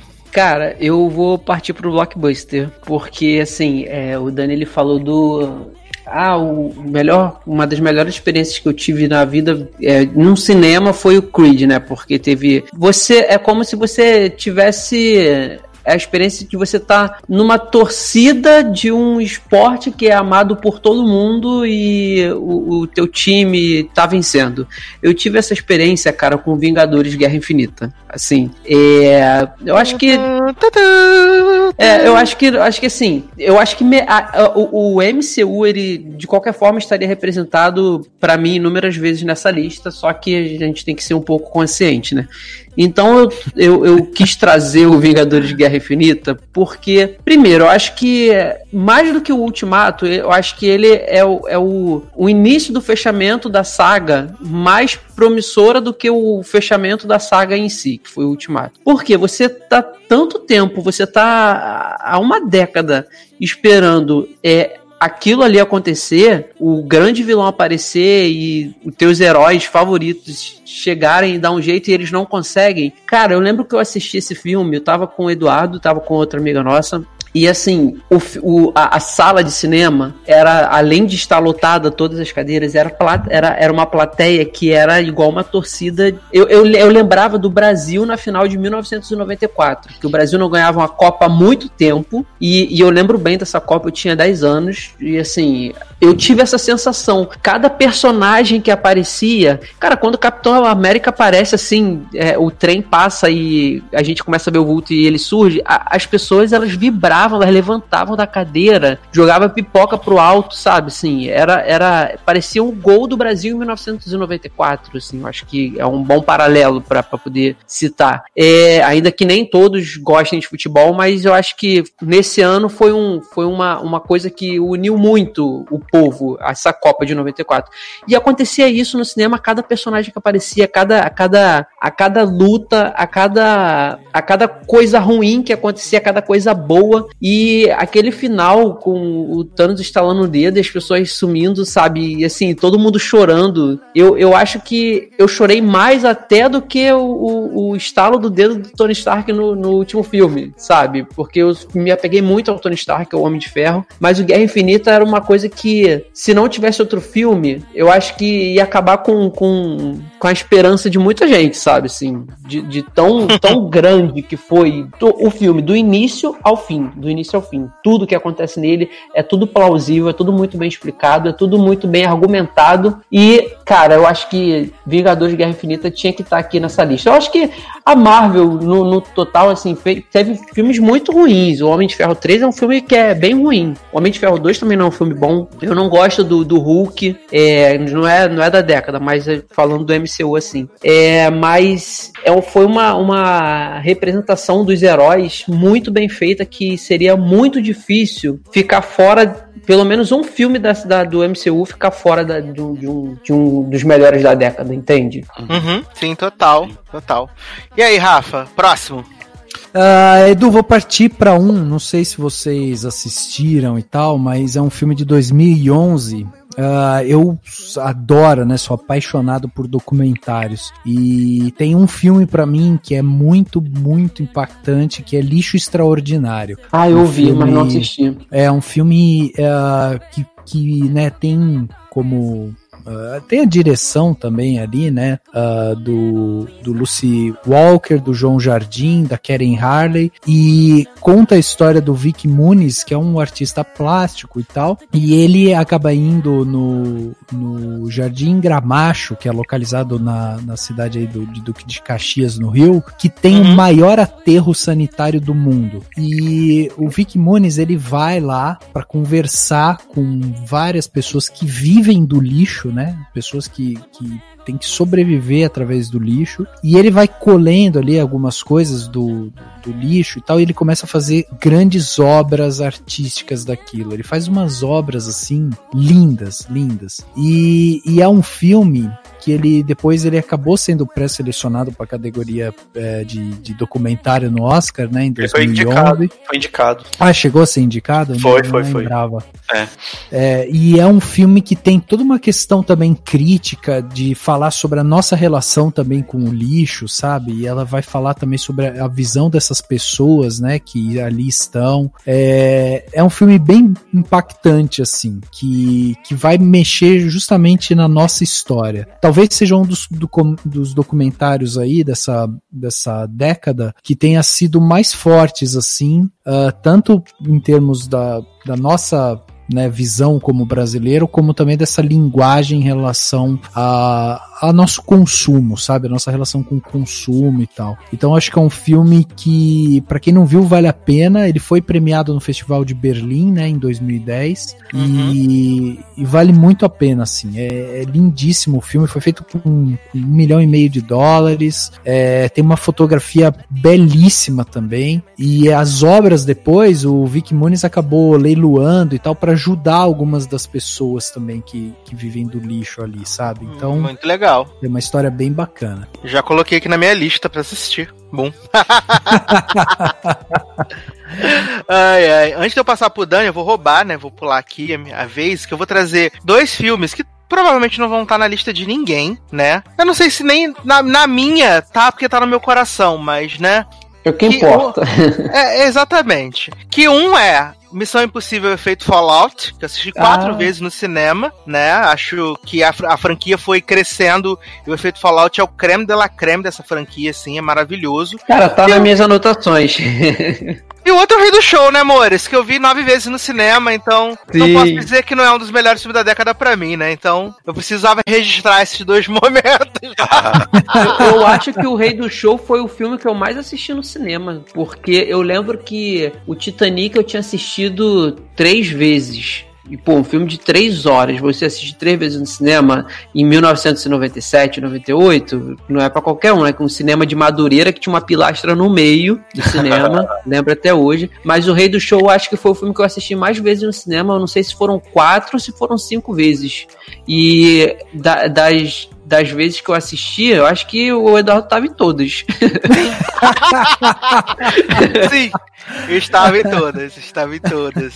Eu amo esse filme, gente. Desculpa eu, todo mundo. A, eu, eu, sei que você gosta da música Is Me, mas eu adoro a, a versão do. Não vou nem lembrar o nome da música, que é o, o, o os caras negociando lá o valor que, que o ah, Zac tá. Efron vai entrar. Eu o acho sensacional. Other Side. É sensacional essa música. E, a, e eles. A, a, a, enfim, a construção de, dela e tal, e da forma como eles vão dialogando na música, eu acho sensacional. Eu já ouvi várias vezes, tipo, em casa, tipo, tentando cantar junto, que é muito massa. Rei do show, aclamado, melhor filme da década, entregue agora a coroa. Obrigado, Brasil.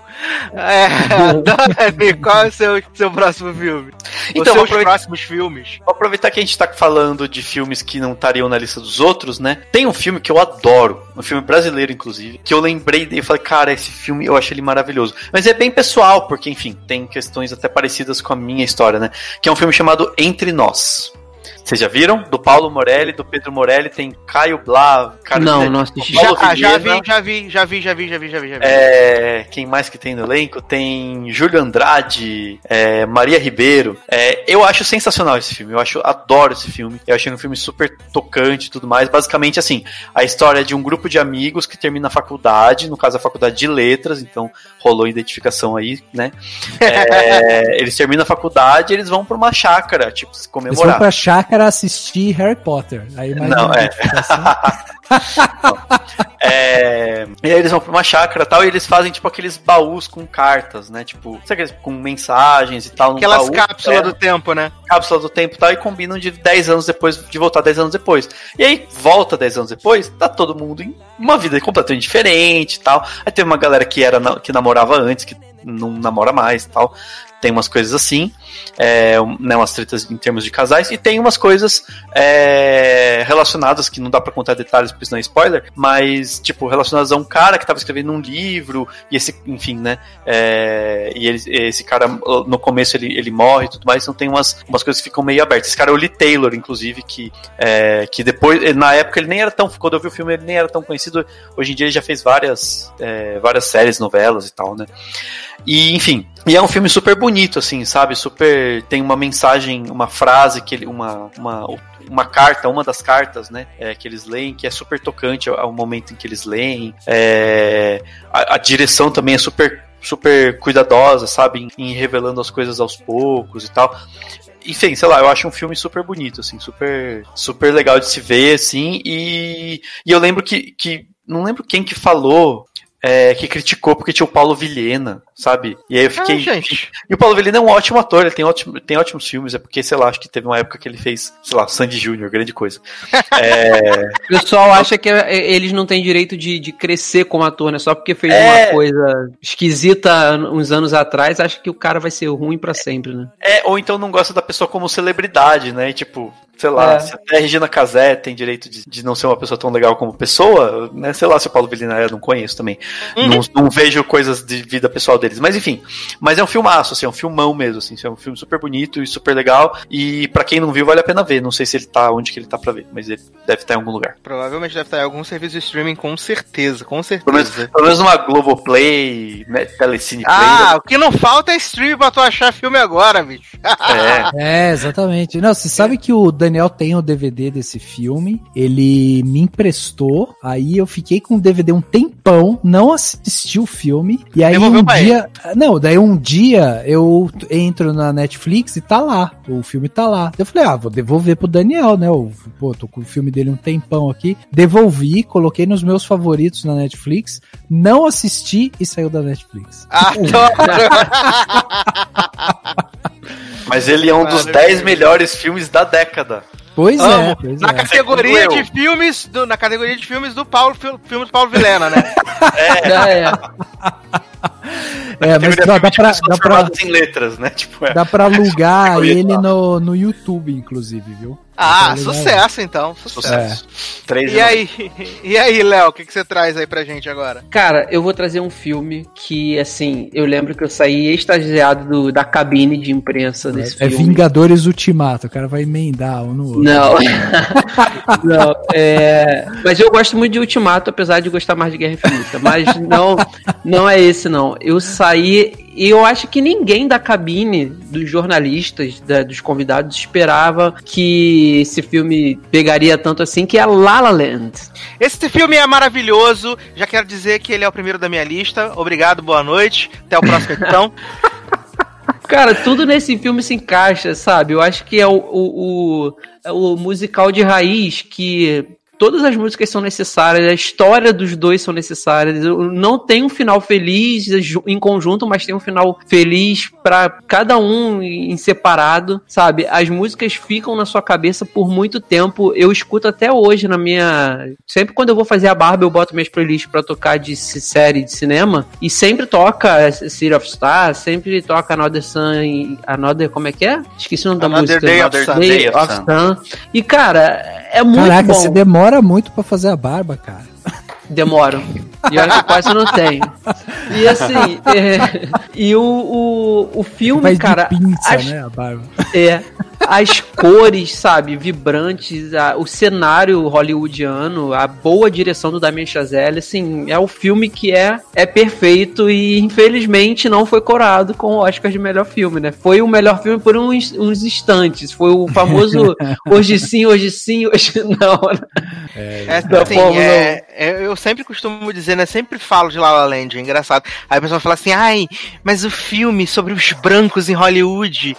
Pra mim, o filme fala muito mais do que sobre isso, sabe? Porque fala sobre, sobre acreditar nos seus sonhos, acreditar no seu potencial, correr atrás disso e que Principalmente, às vezes a forma com que você sonhou ou planejou talvez não vá dar certo no final. Mas tudo bem, porque você pode tentar de novo, sabe? E isso fala muito porque eu sou uma pessoa sonhadora, até, às vezes até demais. Então, tipo, toda a trajetória da Mia e do Sebastian, ela fala muito comigo, sabe? É, e, e eu acho também, principalmente, é, a forma com que o Damien Chazelle, ele, ele conduz essa história, né, de amor, esse, é, é, ele vai contando, calando, a direção dele é incrível, a fotografia, aquele número do, do Someone in the Crowd, né, que tem até o, o making off no Facebook, você vê a forma com que ele filma, a forma que ele brinca com as cores, a câmera entra na piscina, sai da piscina. Eu acho que isso é maravilhoso e principalmente porque ele tem filmes que falam diretamente com você e o La La Land é um desses filmes que ele fala diretamente comigo. Assim, eu lembro que quando eu vi cinemação de La La Land fiquei um pouco aborrecido, talvez, mas é um filme que fala muito comigo, sabe? Muito, de verdade. E a- acho que já que tá falando de Damien Chazelle, vale citar outro filme dele, o Whiplash também, que é um dos melhores filmes da década, sucesso, show. Esse menino tem Sim. talento. O Whiplash tá na minha lista. O Whiplash é ótimo. E assim, gente, sem palavras pra La La Land, desculpa ter roubado o protagonismo de Leandro. Não, que isso, falou até melhor. É, eu, É. eu, eu tenho alguns problemas com esse filme, não, para mim não entraria na, na lista dos melhores. É, tenho, tenho problemas com ele, ah, principalmente nessas construções, assim. Eu sou uma das pessoas que fala também dessa questão da, da, da, da raça, né, da, da cor e tal. Acho um filme, eu acho um, filme, um bom filme, é um- ele é bem montado e tal, mas eu não me empolgo tanto com ele assim, não, cara. Tenho alguns problemas com ele, assim. Não, eu, é, eu gosto dele, tipo, acho bacana, mas eu lembro quando ele tava pra sair, eu estava com o hype lá em Eu cima, mesmo. Eu tinha pirado no Whiplash, é, e aí, tipo, vinha, não sei o que, musical do cara do Whiplash com o Ryan Gosling, né, tipo, nossa, que era, tinha acabado de fazer Drive, Ó, nossa. tu falou do Ryan Gosling, Dani. O, o La La Land foi o filme que foi capaz de tirar o ranço que Leandro tem com Ah, Ryan sim. Gosling por Com alguns momentos. Depois voltou, voltou. mas na hora Voltou. saiu. Voltou no Blade Runner é, 2099. 2049. 49, mas em La La Land eu acho que é o único filme que, que eu não tenho ranço nenhum desse homem. É, é, não, mas eu acho um bom filme, sim. Não, é, eu acho assim, ele, eu não sou, tipo, pil- hoje eu não sou fanático pelo, La La Land, mas eu também fico com ranço de gente que vem com ranço de La La Land, sabe? Essas pessoas que ficam, tipo, ai, La La Land foi overrated, sabe? Essas papinhas assim. Uhum. Também me irrita. Porque, tipo, é um. Superestimado. É, ai, superestimado, né? Mas eu Porra, eu que- acho ele meio superestimado. Ih, ó. Rafael, Ah, Rafael. sinto muito. Não, o problema, o problema não é, não é ter uma opinião sobre ele. O problema é que tem gente que fica, tipo, reclamando, sabe? Tipo, tem. Ai, La La Land, tipo, af, sabe? Não precisa, tá mas, bom, é só um mas legal. isso acontece com todo filme que ganha muito destaque, né? Que todo É. mundo paga um pau e depois vem a galera pra detonar o filme porque não aceita que ele tá com muito destaque, sabe? Sim, É- sim, sim. é Mas eu confesso que bizarro. eu, que eu adorei Moonlight ter ganhado, desculpa aí. Mas eu adorei. Você já Que falou isso no Moonlight. programa do Oscar, Daniel. Não, não, Mas Moonlight é, Moonlight é muito foda, aliás, devia estar no Mas eu gosto de Moonlight também. Eu também mas La La gosto. Land é melhor, boa Mas eu noite. acho que La La La Land é melhor também, mas eu adoro Moonlight. E a Carissa que gravou com a gente lá no Oscar também acha La La Eu, Land melhor eu só acho que Boa Moonlight. Eu, eu, eu, eu gosto de Moonlight ter levado o Oscar, mas eu acho que poderia ser no ano anterior ou no ano depois pra tirar de La La Land, entendeu? Eu queria os dois. ou um empate. Absurdo, Brasil, absurdo.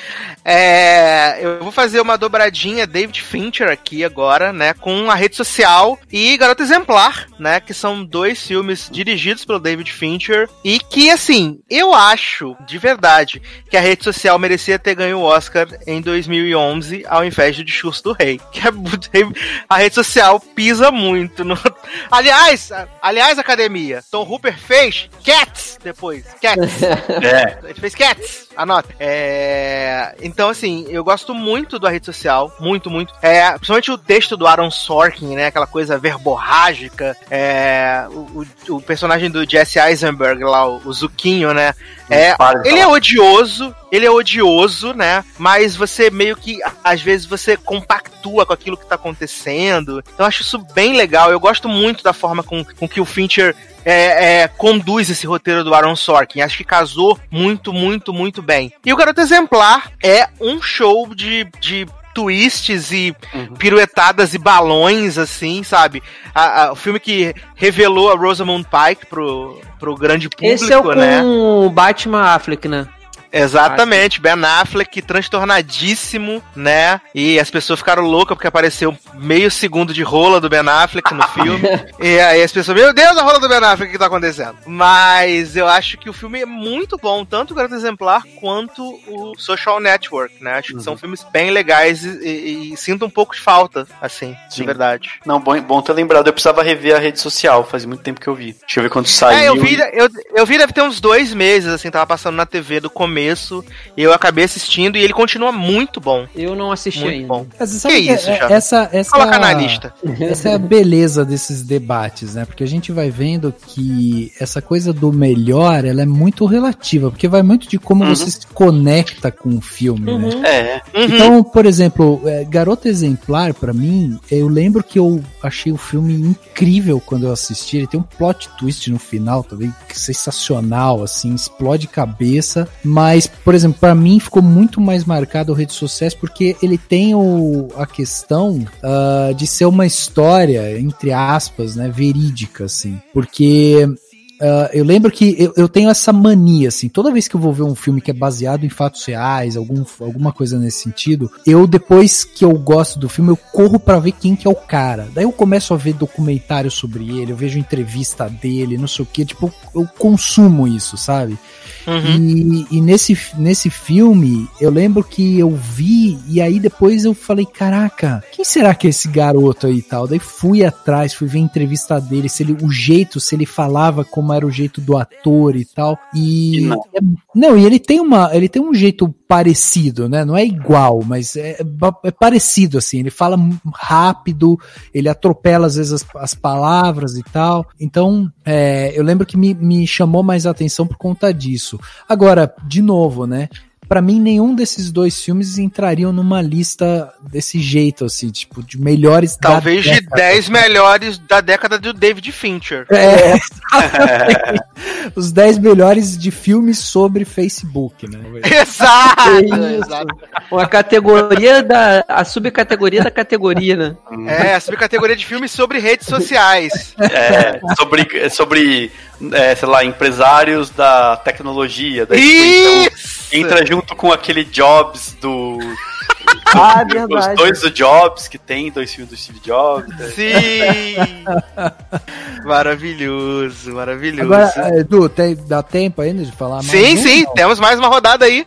Tá, então eu vou trazer um que também, como eu tava falando, né? Essa coisa da, da de como você tem essa conectividade com o filme. Uh, tem um filme que para mim uh, marcou também nessa década muito, porque foi nessa década que eu ganhei a minha sobrinha né? E, e para mim foi, foi uma mudança, assim, de ponto de vista, uh, sabe, em relação a crianças, a educação e tal. E aí, quando eu assisti Capitão Fantástico, para mim ah, foi uma coisa. Filme. É, foi uma coisa assim que, sabe, explodiu minha cabeça, assim, porque é um filme que ele não fala Uh, o que eu acho mais legal dele é que ele flerta com essa coisa romantizada da educação, uh, longe da tecnologia, longe da sociedade e tal. Então ele, ele se debruça um pouco nisso, ele começa a romantizar com isso, mas em um determinado momento ele quebra com o discurso dele para dizer assim: olha, nem tudo funciona dessa maneira. Tipo, cada um faz aquilo que é melhor para os seus filhos, achando que está fazendo o melhor. Mas uhum. muitas vezes você como pai, você como educador e tal, você tem que abrir mão das suas convicções para deixar com que as crianças elas, elas vão, né, elas, elas corram o seu próprio caminho e tal.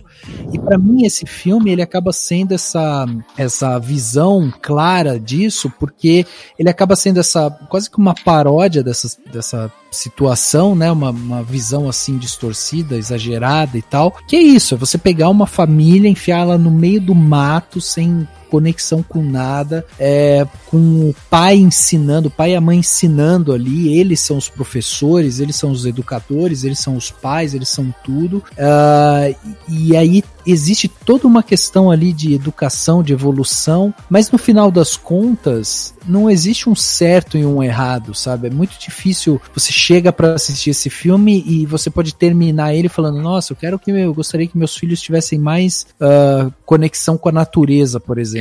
Mas ao mesmo tempo, você percebe que até os exageros que esse pai comete, né? Ele vai além, assim. Então, não existe certo e errado. Eu acho que essa é a mensagem mais bonita desse filme. Ele é uma uhum. comédia dramática, dirigida pelo Matt Ross.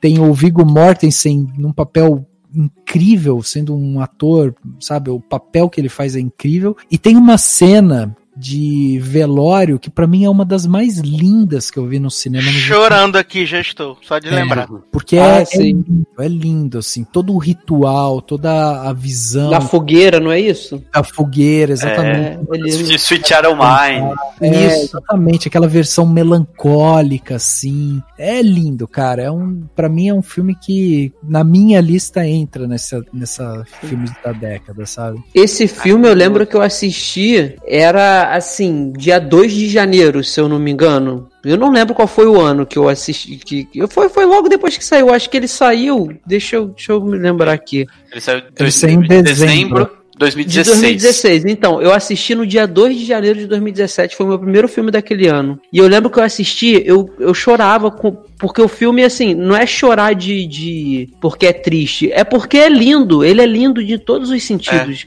O roteiro dele tem essa, essa brincadeira de, de no, sabe, do certo ou errado, que não é certo e que nem é errado, como, como o Rafa falou. E a fotografia dele é maravilhosa, a direção. O Vigo tá perfeito atuando nesse filme, as crianças estão ótimas. E eu lembro que eu assisti e eu fui logo pra Eduardo. Eduardo assiste, assiste, assiste, esse filme é muito bom e merece. Porque O filho mais velho Pô. saiu, inclusive, foi se alistar na guerra, depois foi lá entregar a carta pro Rob Stark, Uhum. né, em Ah, é. 1917. Verdade. Pior foi, o mais, pior foi o mais novo que foi matar gente no, no It lá. Exato. Gente, vocês têm a memória muito boa, é verdade. Maravilhoso. E aí, Dani, qual filme você traz pra rodinha nessa rodada final? Posso finalizar com dois? Por bem favor. breves. É, filme argentino maravilhoso, Relatos Selvagens. Pensei que Até você não ia não colocar. Pensei que você não ia colocar. Sabe aquele filme que fica na sua lista e sai do catálogo Aham. da Netflix, igual Sim, o Rafa Sei, falou? eu- entre Aconte- nós, né? Aconteceu comigo, com esse daí. Até hoje eu não assisti. Relatos Selvagens, eu lembro que eu vi no cinema e achei fenomenal. E aí ele ficou no cinema, pelo menos no o, o Belas Artes em São. Paulo, ficou tipo muito tempo, assim, eles nunca Foi, tiraram. ficou muito Era uma tempo. vez por semana tinha sessão, porque, sei lá, tem o geral fãs, né, que vão lá, sei lá. É, mas é um filme muito, muito bom, assim, porque são histórias curtas, na- nada a ver uma com a outra. É muito legal a premissa, tipo assim, ah, é- é, ideias de filmes que não dariam um filme bom. Ah, vamos colocar todas elas juntas e fazer um filme com todas elas. Então são curtas, né, vários curtas. E é tipo um melhor que o outro, é sensacional, tem umas histórias de você ficar agoniado, assim. É, a do casamento, que acho que é a última, que é tipo sensacional. É, tem uma de um acidente de carro, que os caras brigam na estrada, que é bizarra de, de tão boa, assim. É, e é bem isso, tipo, são coisas pra mostrar o quanto, até onde o ser humano é capaz de ir, o- a, sei lá, né, o quanto o ser humano consegue sentir raiva e ódio e, né, e coisas do tipo. É muito louco, assim. E com o Ricardo Darim. E com o Ricardo Com o Ricardo Darín. Darín. Com o Mas Ricardo qual Darín. filme argentino não tem Ricardo Darín, É. né? Mas pelo menos é, é de curtas, então ele aparece só num, num deles, né? Tipo, ele não aparece no inteiro. Isso é bom também. É, aliás, o curta dele é muito, muito legal, porque, é, enfim, ele é, tipo, estressado e tal, é muito bom. Ele le- lembra um pouco do estresse que ele tinha no conto chinês, mas enfim. É, e Podiam outro- fazer um filme, né? Um filme argentino, eles podiam fazer assim, com só com o Ricardo Darim, ele fazendo o papel da mãe, da esposa, do marido, Professor do Aloprado. é professor louco. Alopradito. É Exatamente. professor Alopradito. E, e- Professor outro, Alopradito é ótimo. Outro filme é, que eu vou citar aqui que eu acho que é importante, que é A Bruxa. A Ah. Bruxa é filme de terror, melhor filme de terror da década, pelo menos. É, fica- achei muito sensacional, porque ele dá medo e não dá susto. Isso é Esse eu não tive coragem de assistir. Eu Ele não quero gosto, muito. né? Oi? Eu não gosto, né? Não? Tá. Não. Ele, ca- ele cai, ele cai no. Acho que ele cai pra mim no, no rolê do Hereditário e do Midsommar. Eu peguei um rancinho do Ari Aster, Tá. né? Eu nunca mais vou ver nada com o Ari Aster, acho. É, o A Bruxa, o A Bruxa é do cara do que fez agora o Lighthouse, o Farol. Exato, fez farol, exatamente. Do. Mas é, eu não gostei muito do, do A Bruxa, apesar de gostar da vibe, da vibe medonha, assim, creepy. Mas, sei lá, teve, faltou a conexão, faltou aquele clique. Tá. É, não, então, o que eu gostei é que ele tem, tipo, referências aos contos de fadas e tal. Eu tinha lido umas histórias, um livro de contos de fadas, tipo, originais, sabe? Com as histórias, como elas eram contadas no início, sabe? Não infantilizadas. E é tudo muito creepy e tudo mais. Então, eu, e eu acho muito interessante isso, como que. É, isso tudo deriva de coisas dos antigos pagãos, né? E mostra, e aí se você for pesquisando, eu até fiz um artigo no Cinemação na época, é, falando disso, tipo, se você vai pesquisando, você chega a algumas coisas que tem tudo a ver com essa coisa que, tem- inclusive hoje tem muitas mulheres voltando a falar sobre isso, que é o sagrado feminino, sabe? Porque as, na verdade as bruxas eram mulheres livres, né? Tipo, que não seguiam o que a, o que a igreja dizia e tal. Então é meio que isso, sabe? Você vai, se você for pesquisando, você vai encontrando umas camadas muito loucas, assim, sabe? É, E que fazem, e que tem toda uma crítica a essas construções que a Igreja Católica foi fazendo ao longo de séculos, de transformar tudo em demônio, ai, tudo é, tudo é medo e tal que é a forma de você controlar, né, os corpos e tudo mais. É, eu acho muito louco, é um filme muito rico e muito profundo e, e, e sei lá, eu senti medo do, do jeito bom, porque eu odeio levar susto, detesto sustinho e medo eu gosto, entendeu? Eu senti que ela entender que o como a pessoa tá sentindo medo e tal. Então, enfim, é um filmaço para mim. Eu sou doido para assistir esse filme, mas eu tenho muito problema com terror, então eu sei que vai dar ruim. Tá, com terror, com, não com susto, né? Com terror a parte de ficar. Com terror, é. Com, com susto não. Susto eu, eu levo de boa, sabe? É, uhum. Tanto que assim, eu tenho problema com o gênero terror que leve mais pro lado de espírito, de demônio. Eu tenho muito problema com esse tipo de terror. Tá. Quando é um terror igual o pessoal fala, ah, It é terror. É, beleza, mas eu adoro It, sabe? Porque eu sei que é um. Ainda que seja uma entidade, tem uma mas fantasia. Tá tem uma fantasia. Ou então, quer ver, é, qualquer um Jack Stripador, essas paradas assim, que falam que é terror. Galera Jason, que tem um rosto, né? É, eu sei exatamente. Pânico. Ah, pânico, terror. Não é para mim pânico não é terror, sabe? Então assim, então é, esses assim para mim ok, é tranquilo, mas desenvolver o espírito, envolver o demônio, envolver o bruxaria no nível demônio hard, perigoso, não, né? Porra, aí não dá, cara. Tá. Eu tenho muito problema. Mas eu sou doido, sou muito doido para ver esse filme é bruxa, muito. Qualquer dia, bem cedo assim, de manhãzinho, é, domingo, sete horas da manhã, eu assisto. Pode ser, pode ser. Você viu Hereditário, não? Não, não. Tá, não, não. Porque se você tivesse visto, eu ia meio que comparar. Porque eu achei ele menos pesado que o Hereditário, mas ao mesmo tempo mais. muito melhor, eu acho. Mas enfim. Terror eu, eu tenho fugido bastante. Eu acho que você podia tentar ver filme de terror enquanto você faz a barba, porque daí você fica passando, a, escutando a música lá. Aí. Você pode ouvir, meu, vai ficar mais. Uma leve. boa ideia, cara. Vou tentar fazer isso na próxima. Ou em forma de, ou em forma de minisséries, tipo, finge que é o irlandês. Finge que é o irlandês, né? Aí. Meia hora cada dia, sabe? Adoro! E aí, Léo, quais são os seus últimos filmes aí? Cara, eu vou trazer mais um, só mais um, é, que eu acho que é um filme. Eu sou louco em filme de espaço. E esse filme, na verdade, é, um, é, é, assim, se você parar pra pensar no roteiro nu e cru, é um desastre que acontece e a pessoa tá tentando sobreviver e voltar para casa, que é o Gravidade.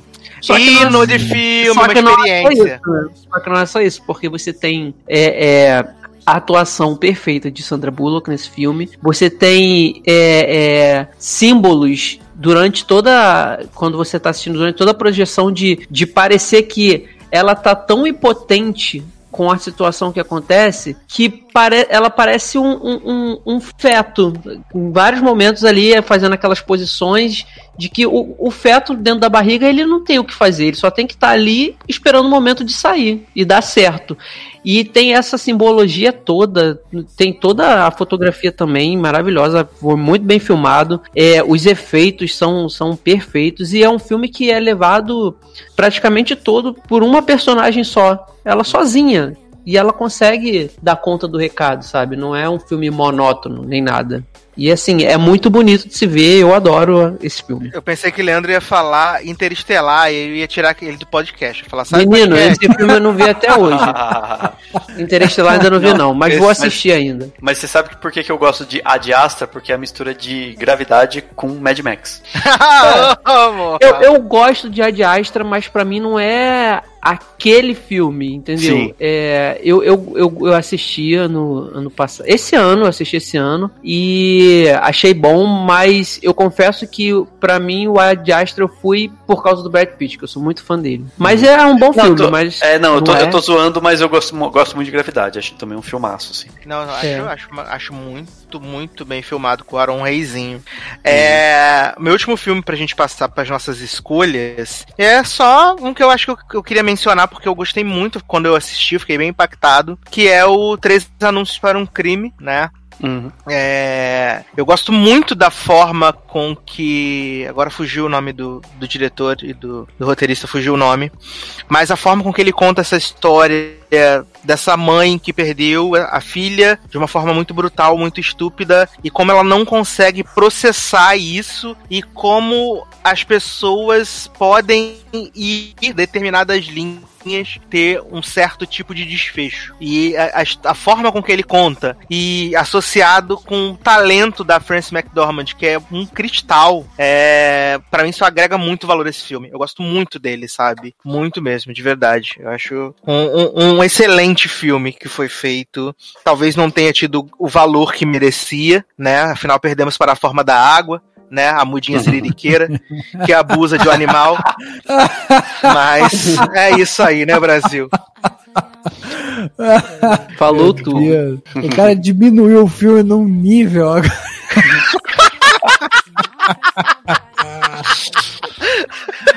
Corre aqui, Greenpeace. É. Não, tem, tem uma. Aqui, Luiz Amel. O diretor Edu, é o Martin. É, Martin McDonagh. McDonough, é, é, ele é o diretor e eu acho que uma das coisas mais impactantes desse filme, inclusive, foi o ela subindo, né, no, no palco. Maravilhosa, perfeito. Uh, uh. Eu amo. Ela no Oscar é incrível, cara. É, É. sensacional. É o mais legal quando ela fala assim, agora com licença que eu tenho umas coisas pra falar. É tipo a mãe que vai dar bronca, né? Tipo, Sim, É, ela bota o é. Oscar no chão, maravilhosa. tipo assim, com licença, chegou a minha hora. Vocês sentem e escutem, achei sensacional. Maravilhosa, Francis McDormand, gente. Inclusive, Hum. eu tava- nossa, tossi aqui, gente, desculpa. Eita, Eu coronavírus. vi, eu assisti os três anúncios. É. Nossa senhora, mano, foi mal. Uma pastilha. É, olha o uma Temer aí, pastilha. olha o Temer. Assim no tema, é verdade. Inclusive, eu, eu lembro que eu assisti os três anúncios na, no, no- junto com a. Como fala? A coletiva de imprensa do. Logo depois da coletiva da Mostra de São Paulo, né? E aí no ano seguinte, na verdade, pera, 2016. Não, no ano seguinte não, né? Mas enfim, um- um- esse, esse último Mostra de São Paulo foi o. é, foi o Parasita que eles passaram. Então, palmas pra Mostra de São Paulo que passa só filme bom pros jornalistas assistirem antes de todo mundo, que é muito fácil. Sucesso. Mas, meninos, então vamos fazer o nosso top 5 de melhores filmes da década. E se quiser fazer umas menções honrosas também, tá valendo. Acho que a gente pode começar com o Rafa, então. Os cinco melhores filmes da década. Se você quiser botar em ordem de prioridade, fica à vontade. Se não eu se sentir eu à não tenho vontade essa também. capacidade, Edu. Eu falei aqui alguns que eu gostei. Eu não tenho essa capacidade, cara. Porra, eu, não- eu realmente não sei. Vou ter que dar uma pensadinha aqui. Então eu eu, vou deixar. preparei pra isso. Eu vou deixar Posso- pro Daniel, que fez Tá. uma lista, então. Eu fiz a de. Posso falar de 10? Rapidinho? Pode, pode, sem ser? problema. Aqui é Que, ó, liberado, aqui é free. É, não, eu fiz a minha, pode ser que mais pra frente eu mude, sei lá. Eu fiquei até na dúvida se eu ponho um Parasita na parada, mas eu falei, gente, Parasita foi agora, vamos, vamos refletir sobre ele. Apesar dele ser muito foda. Mas vamos lá. Número 10, O Quarto de Jack. Número 9, Aquarius, que a gente não falou, né? Que é Aquarius fodão. É... Número 8, Creed. Número 7, Entre Nós, filme brasileiro fodão que ninguém viu, só eu. Número 6, Baby Driver, que a gente também não comentou. Baby Número Driver. 5, Whiplash. Número 4, Corra. Número 3, Homem-Aranha no Aranha Verso. Número 2, Divertidamente. E número 1, Mad Max Estrada da Fúria. Arrasou, Dani. Arrasou. Aplaudindo aqui estou. Ma- Mandou muito bem. Você pode aplaudir mesmo. Obrigado. eu, tô, eu tô, tô me curvando, sabe quando, como fala? Aham. Quando você faz assim pra agradecer o aplauso. E, e você, menino Leandro? O que, quais são os seus filmes aí da década? Cara, eu fiz um pouquinho diferente. Eu vou explicar aqui rapidamente. Porque eu também sou incapaz de conseguir colocar 10 assim de uma década, porque é muita coisa. Aí, é, aí veio o golpe. Aí o que, que eu fiz? Quando eu fui separando, primeiro assim, todos os filmes que, que a gente falou aqui, todos, todos sem. Com exceção dos que eu não assisti, por exemplo, Entre Nós, não assisti tal. Todos os outros estão na minha lista de- das anotações dos rascunhos que eu fiz antes, estão mencionados. Então, assim, tem coisa a coisa tá deu certo. Mas o que que eu fiz? Como no 2010, 2011, 2012 ali, eu vi muito pouco filme, é, e eu não queria deixar esses anos de fora, eu fui rascunhando, botando todos os filmes que eu, que eu para mim teve um destaque, e aí eu escolhi por ano. Por exemplo, meu, meu, o meu filme escolhido de 2010 foi o Bravura Indômita, que a gente não comentou aqui, eu amo esse filme. É, em 2011 eu botei Planeta dos Macacos A Origem, que também é um filmaço, não chegamos a comentar. Em 2012, aí vai ter que entrar o meu lado fã, blockbuster, porque eu jamais imaginei na minha vida que eu veria, veria quase todos os meus heróis favoritos num filme juntos e eles conseguiram fazer isso pela primeira Vongadires. vez. Os Vingadores, então é o de 2012. O, o de 2013 é o Lobo de Wall Street. De 2014 é Birdman, que a gente também não comentou e é um ótimo filme. Redante. 2015, O Quarto de Jack. 2016, La La Land. 2017, O Rei do Show. 2018, Vingadores Guerra Infinita. E 2019, Parasita. Olha aí, brilhante, hein? Muito que bem. Enquanto o Rafa pensa, eu vou falar o meu top 4 de filmes. Né, favoritos da década, né? Porque, além disso, ok. Eu vou começar com é, Divertidamente, né? Na verdade é o top 5. Divertidamente, Parasita, é... Três Anúncios para um Crime, O Lobo de Wall Street e La La Land. Olha os aí. meus, os meus, o meu top 5. E aí, Rafa? Pô, eu tô, ó, tô tenso, viu? Tô, tô, tô tenso aqui porque eu não esperava por essa. Eu vim despreparado. Depois, agora eu entendi por que, você demorou tanto pra me chamar. É, por conta disso. Ó, eu vou falar alguns. é, eu já mencionei alguns aqui, tipo Capitão Fantástico e tal. é, filmes que eu realmente é, gosto muito, pra mim estão. Mas eu não, eu não, eu realmente não sei como listar assim, tipo essa, sabe, fazer um top da década, porque tem É, não, muita fa- coisa. pode, pode Mas, fazer Rafa, fica tranquilo, fazer eu como eu, também- fiz. É, pra eu mim, também assim, não sei. Eu, eu É, que sei. Fica tranquilo. É, eu tipo, vou os cinco que falar- eu peguei são filmes que eu gosto muito, que eu sempre vou rever e estão ali, entendeu? Brilhante. É, então, eu vou falar de alguns que eu acho que ficaram fora, que eu tinha colocado aqui na, na minha lista, ah, e que eu gosto particularmente, assim, né? E que eu acho que, que vale a pena, enfim. É, bom, um deles é, por exemplo, o Batman o Cavaleiro das Trevas Ressurge. É um filme que eu gosto muito, talvez seja dos meus filmes de, de super-herói, assim, seja é, um, um dos que eu gosto muito. né, Até a assim. morte da Marillion. Não, não, isso não. isso não, isso não.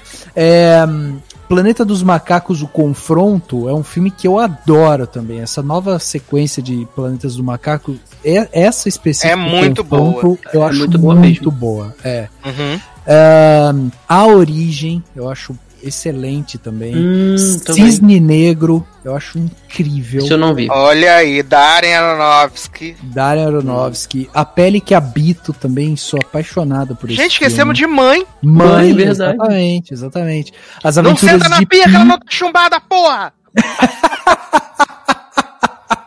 Aliás, que fim deu Jennifer J. Law? Não sei. Jennifer vai voltar agora no filme pra Netflix, Cristal. Tá. Tá, Ela tava numa pausa programada na carreira. Meu meme agora é o da Mônica. Ah. Ano, ano sabático. É, sei lá, enfim. Fiquei, mas tudo bem.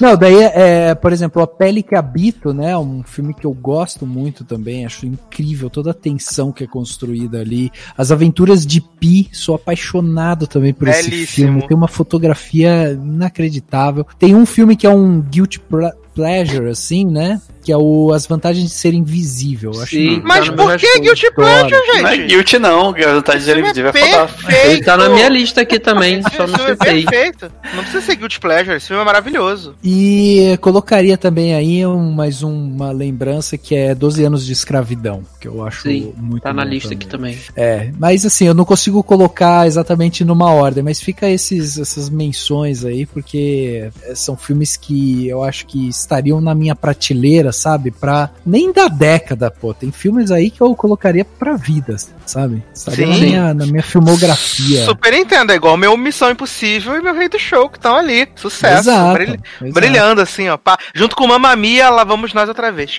Quê? E Rocketman também. Cara, aquários. Putz, olha, como esquecer de aquários? Som ao redor também. Som ao redor, Só ao é. redor. Eu não sei como o Ao redor. Daniel não falou de animais fantásticos, tô esperando ainda. Quê? Socorro. Jogos vorazes. Que? A gente teve o encerramento da saga Harry Potter também, né? Teve. É. Corra, Verdade, cara, foi. Corra. Corra é o filme agora, 2017, meu. Corra é Porra, muito bom. verdade. Sim, corra, exatamente. Logan. Filmaço. Logan, Logan, é- filmaço. Logan. É. Planeta dos Macacos, a guerra. Sim. Os A três, a saga, trilogia essa- toda é muito essa- boa. A trilogia, claro. A trilogia é muito show. Velozes e Furiosos 8. Que? Star Trek Além da Escuridão. Como já falei, Amanhecer Parte 1 e Parte 2. Filmes É. incríveis. 50 Tons de Cinza. Power Olha. Rangers. Tivemos essa trilogia maravilhosa com a maior cena de ação já feita, porque o sequestro, a- a- o sequestro de Rita Ora e a, e Anastasia indo salvar a Rita Ora, a maior cena de ação já feita. Christian Grey, maior herói de ação, cai do helicóptero, chega em casa como se nada tivesse acontecido. Perfeito. Tive- ó, tivemos o Hobbit, o terceiro Hobbit que ninguém não precisava, né? Sangue de Jesus tem poder, não precisava nem ter tido o primeiro. Ah, o primeiro eu gosto. O primeiro eu gosto. Mas então, meninos, vamos para merchans e despedidas, então. Começando com o Daniel Cury. Pô, obrigado pelo convite. Fiquei super feliz de gravar. Fiquei feliz de fazer minha lista aqui, porque eu tenho também dificuldade de fazer lista, mas fiz. Depois eu vou mudar, mas tá tudo bem. É minha lista momentânea. É, e é isso, obrigado. E me acompanhem no Cinemação, no arroba Daniel Cury no Twitter, que eu falo, dou retweet em coisas de muito loucas e xingo é, o Bolsonaro e que mais que eu faço no Twitter? E divulgo algumas coisas e é isso. É, acho que é isso, gente. Não, não tenho muito. Pode, mas enfim, é, ou divirtam-se aí com, com, com os podcasts do Logado e do Cinemação. Muito bem. Rafa, merchans e despedidas. É, muito obrigado pelo convite. Eu espero não ter envergonhado muito aí, né? Quem, quem escuta, né? O logado, tipo, as pessoas me escutando e colocando a mão na cara, falando: Caraca, agora eu entendi porque que ele nunca é chamado, porque ele demora tantos anos. Não vai demorar mais quatro anos. Não vai ser mais próximo ano de sexto, não. Cara, mas olha, é, queria agradecer o convite. Esse ano a gente tem participado mais de, de podcasts amigos, assim. É, deixar também, né, esse convite pra galera entrar no nosso site cinemação.com, tá? É Sem cedilha, sem o tio, né? Cinemacal.com. Ah, o site que tem lá notícias sobre audiovisual, a gente fala de série, fala de filme, principalmente de filme, né? Mas tem série lá também. Ah, nosso podcast semanal, saindo toda sexta-feira. Ah, tá saindo um episódio aí que a gente vai falar sobre séries, séries que marcaram. Agora é, tá, tá, já, tá, já tá no ar, na verdade, esse episódio. Muito bacana a gente relembrar Friends, How I Met Your Mother, é, The Office, vários outros. E queria deixar aí esse convite pra galera acompanhar a gente lá. É, eu também tô no Twitter como Rafa Arinelli, tudo junto. Eu vim pensando, cara, na- quando antes de gravar, eu vim pensando assim, nossa, as pessoas falam, né? Ah, o que que eu falo no Twitter? Igual o Dani falou, do retweet e tal. Eu fiquei, caralho, o que que eu vou falar? Eu não sei o que que eu falo. Aí eu resolvi dizer o seguinte, o Twitter é meu, eu falo sobre o que eu quiser. Então você acompanha se você quiser. É, é- é igual a mim. Não tá errado. Não tá erra nem um pouco errado. então é isso. Obrigado, gente. Obrigado pelo convite. Maravilhoso. Menino Léo, merchans e despedidas. Então, primeiro agradecer nossos amigos aí do Cinemação. Foi ótimo gravar com vocês, um bom papo, bem fluido. E quero também convidar as pessoas, todo mundo, os ouvintes que é, nos, nos ouvem, para participar dos nossos grupos no Telegram, arroba sede no ar, arroba logado Ney e arroba seriadores. E deixar aqui minha rede social, arroba Leandro Chaves D. No Twitter eu quase não falo nada, no Instagram tá cheio de fotinho bombando aí das férias. E a partir de semana que vem, voltamos aí Voltamos não, continuamos aí com a força nas pautas quentes aí. É isso, até a próxima. Eu quero aproveitar aqui e deixar um beijo para todos os nossos padrinhos e madrinhas, pessoas que nos apoiam né, nos projetos. Muito obrigado, porque você que faz esse programa estar no ar, né? Então, se você quiser nos apadrinhar, padrim.com.br barra logado, ou então padrim.com.br barra sede. Também estamos no PicPay, né? Você pode procurar lá por Logado, por Eric Smalltalk e por SED, e aí você pode apadrinhar todos esses projetinhos. Também não se esqueça de apadrinhar o Cinemação. A Cinemação acho que está no Patreon e no Padrim, né? Se não estiver muito louco de crack. Apoia-se também, né? É, Apoia-se. também, é. Isso aí. Então, só procurar por Cinemação, apadrinhar lá a partir da menor cotinha, porque o que importa é o seu apoio para que nós estejamos aqui, tá bom? Eu quero agradecer a todas as pessoas que têm comentado nas últimas edições. Estamos de férias, então ainda não vimos os comentários, mas muito obrigado, não deixe de comentar. Um anúncio muito importante, você deve ter ouvido isso na edição 211, agora estou repetindo aqui na edição 214, que nosso feed no Spotify mudou. Se você não está recebendo atualizações, apenas vendo no site, vendo no Twitter, assine o novo feed do Logado no Spotify Spotify. É muito importante. Todas as outras plataformas está tudo normal, mas se no Spotify você está sem receber atualização, é porque o nosso feed mudou. Então siga o novo perfil do logado no Spotify, tá bom? Então é isso, meus queridos. Um grande abraço, até a próxima e tchau.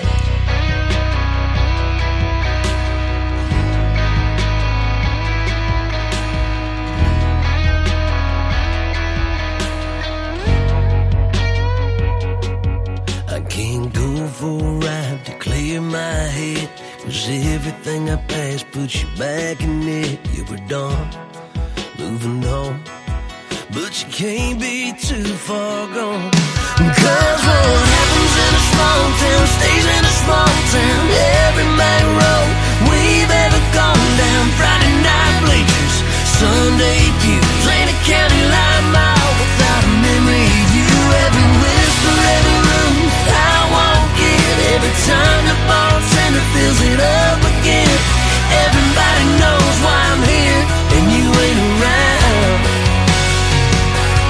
Cause what happens in a small town stays in a small town. Oh, we said this goodbye was the last. I guess I could leave. I could run from the past and from us and from you. But this is where I belong.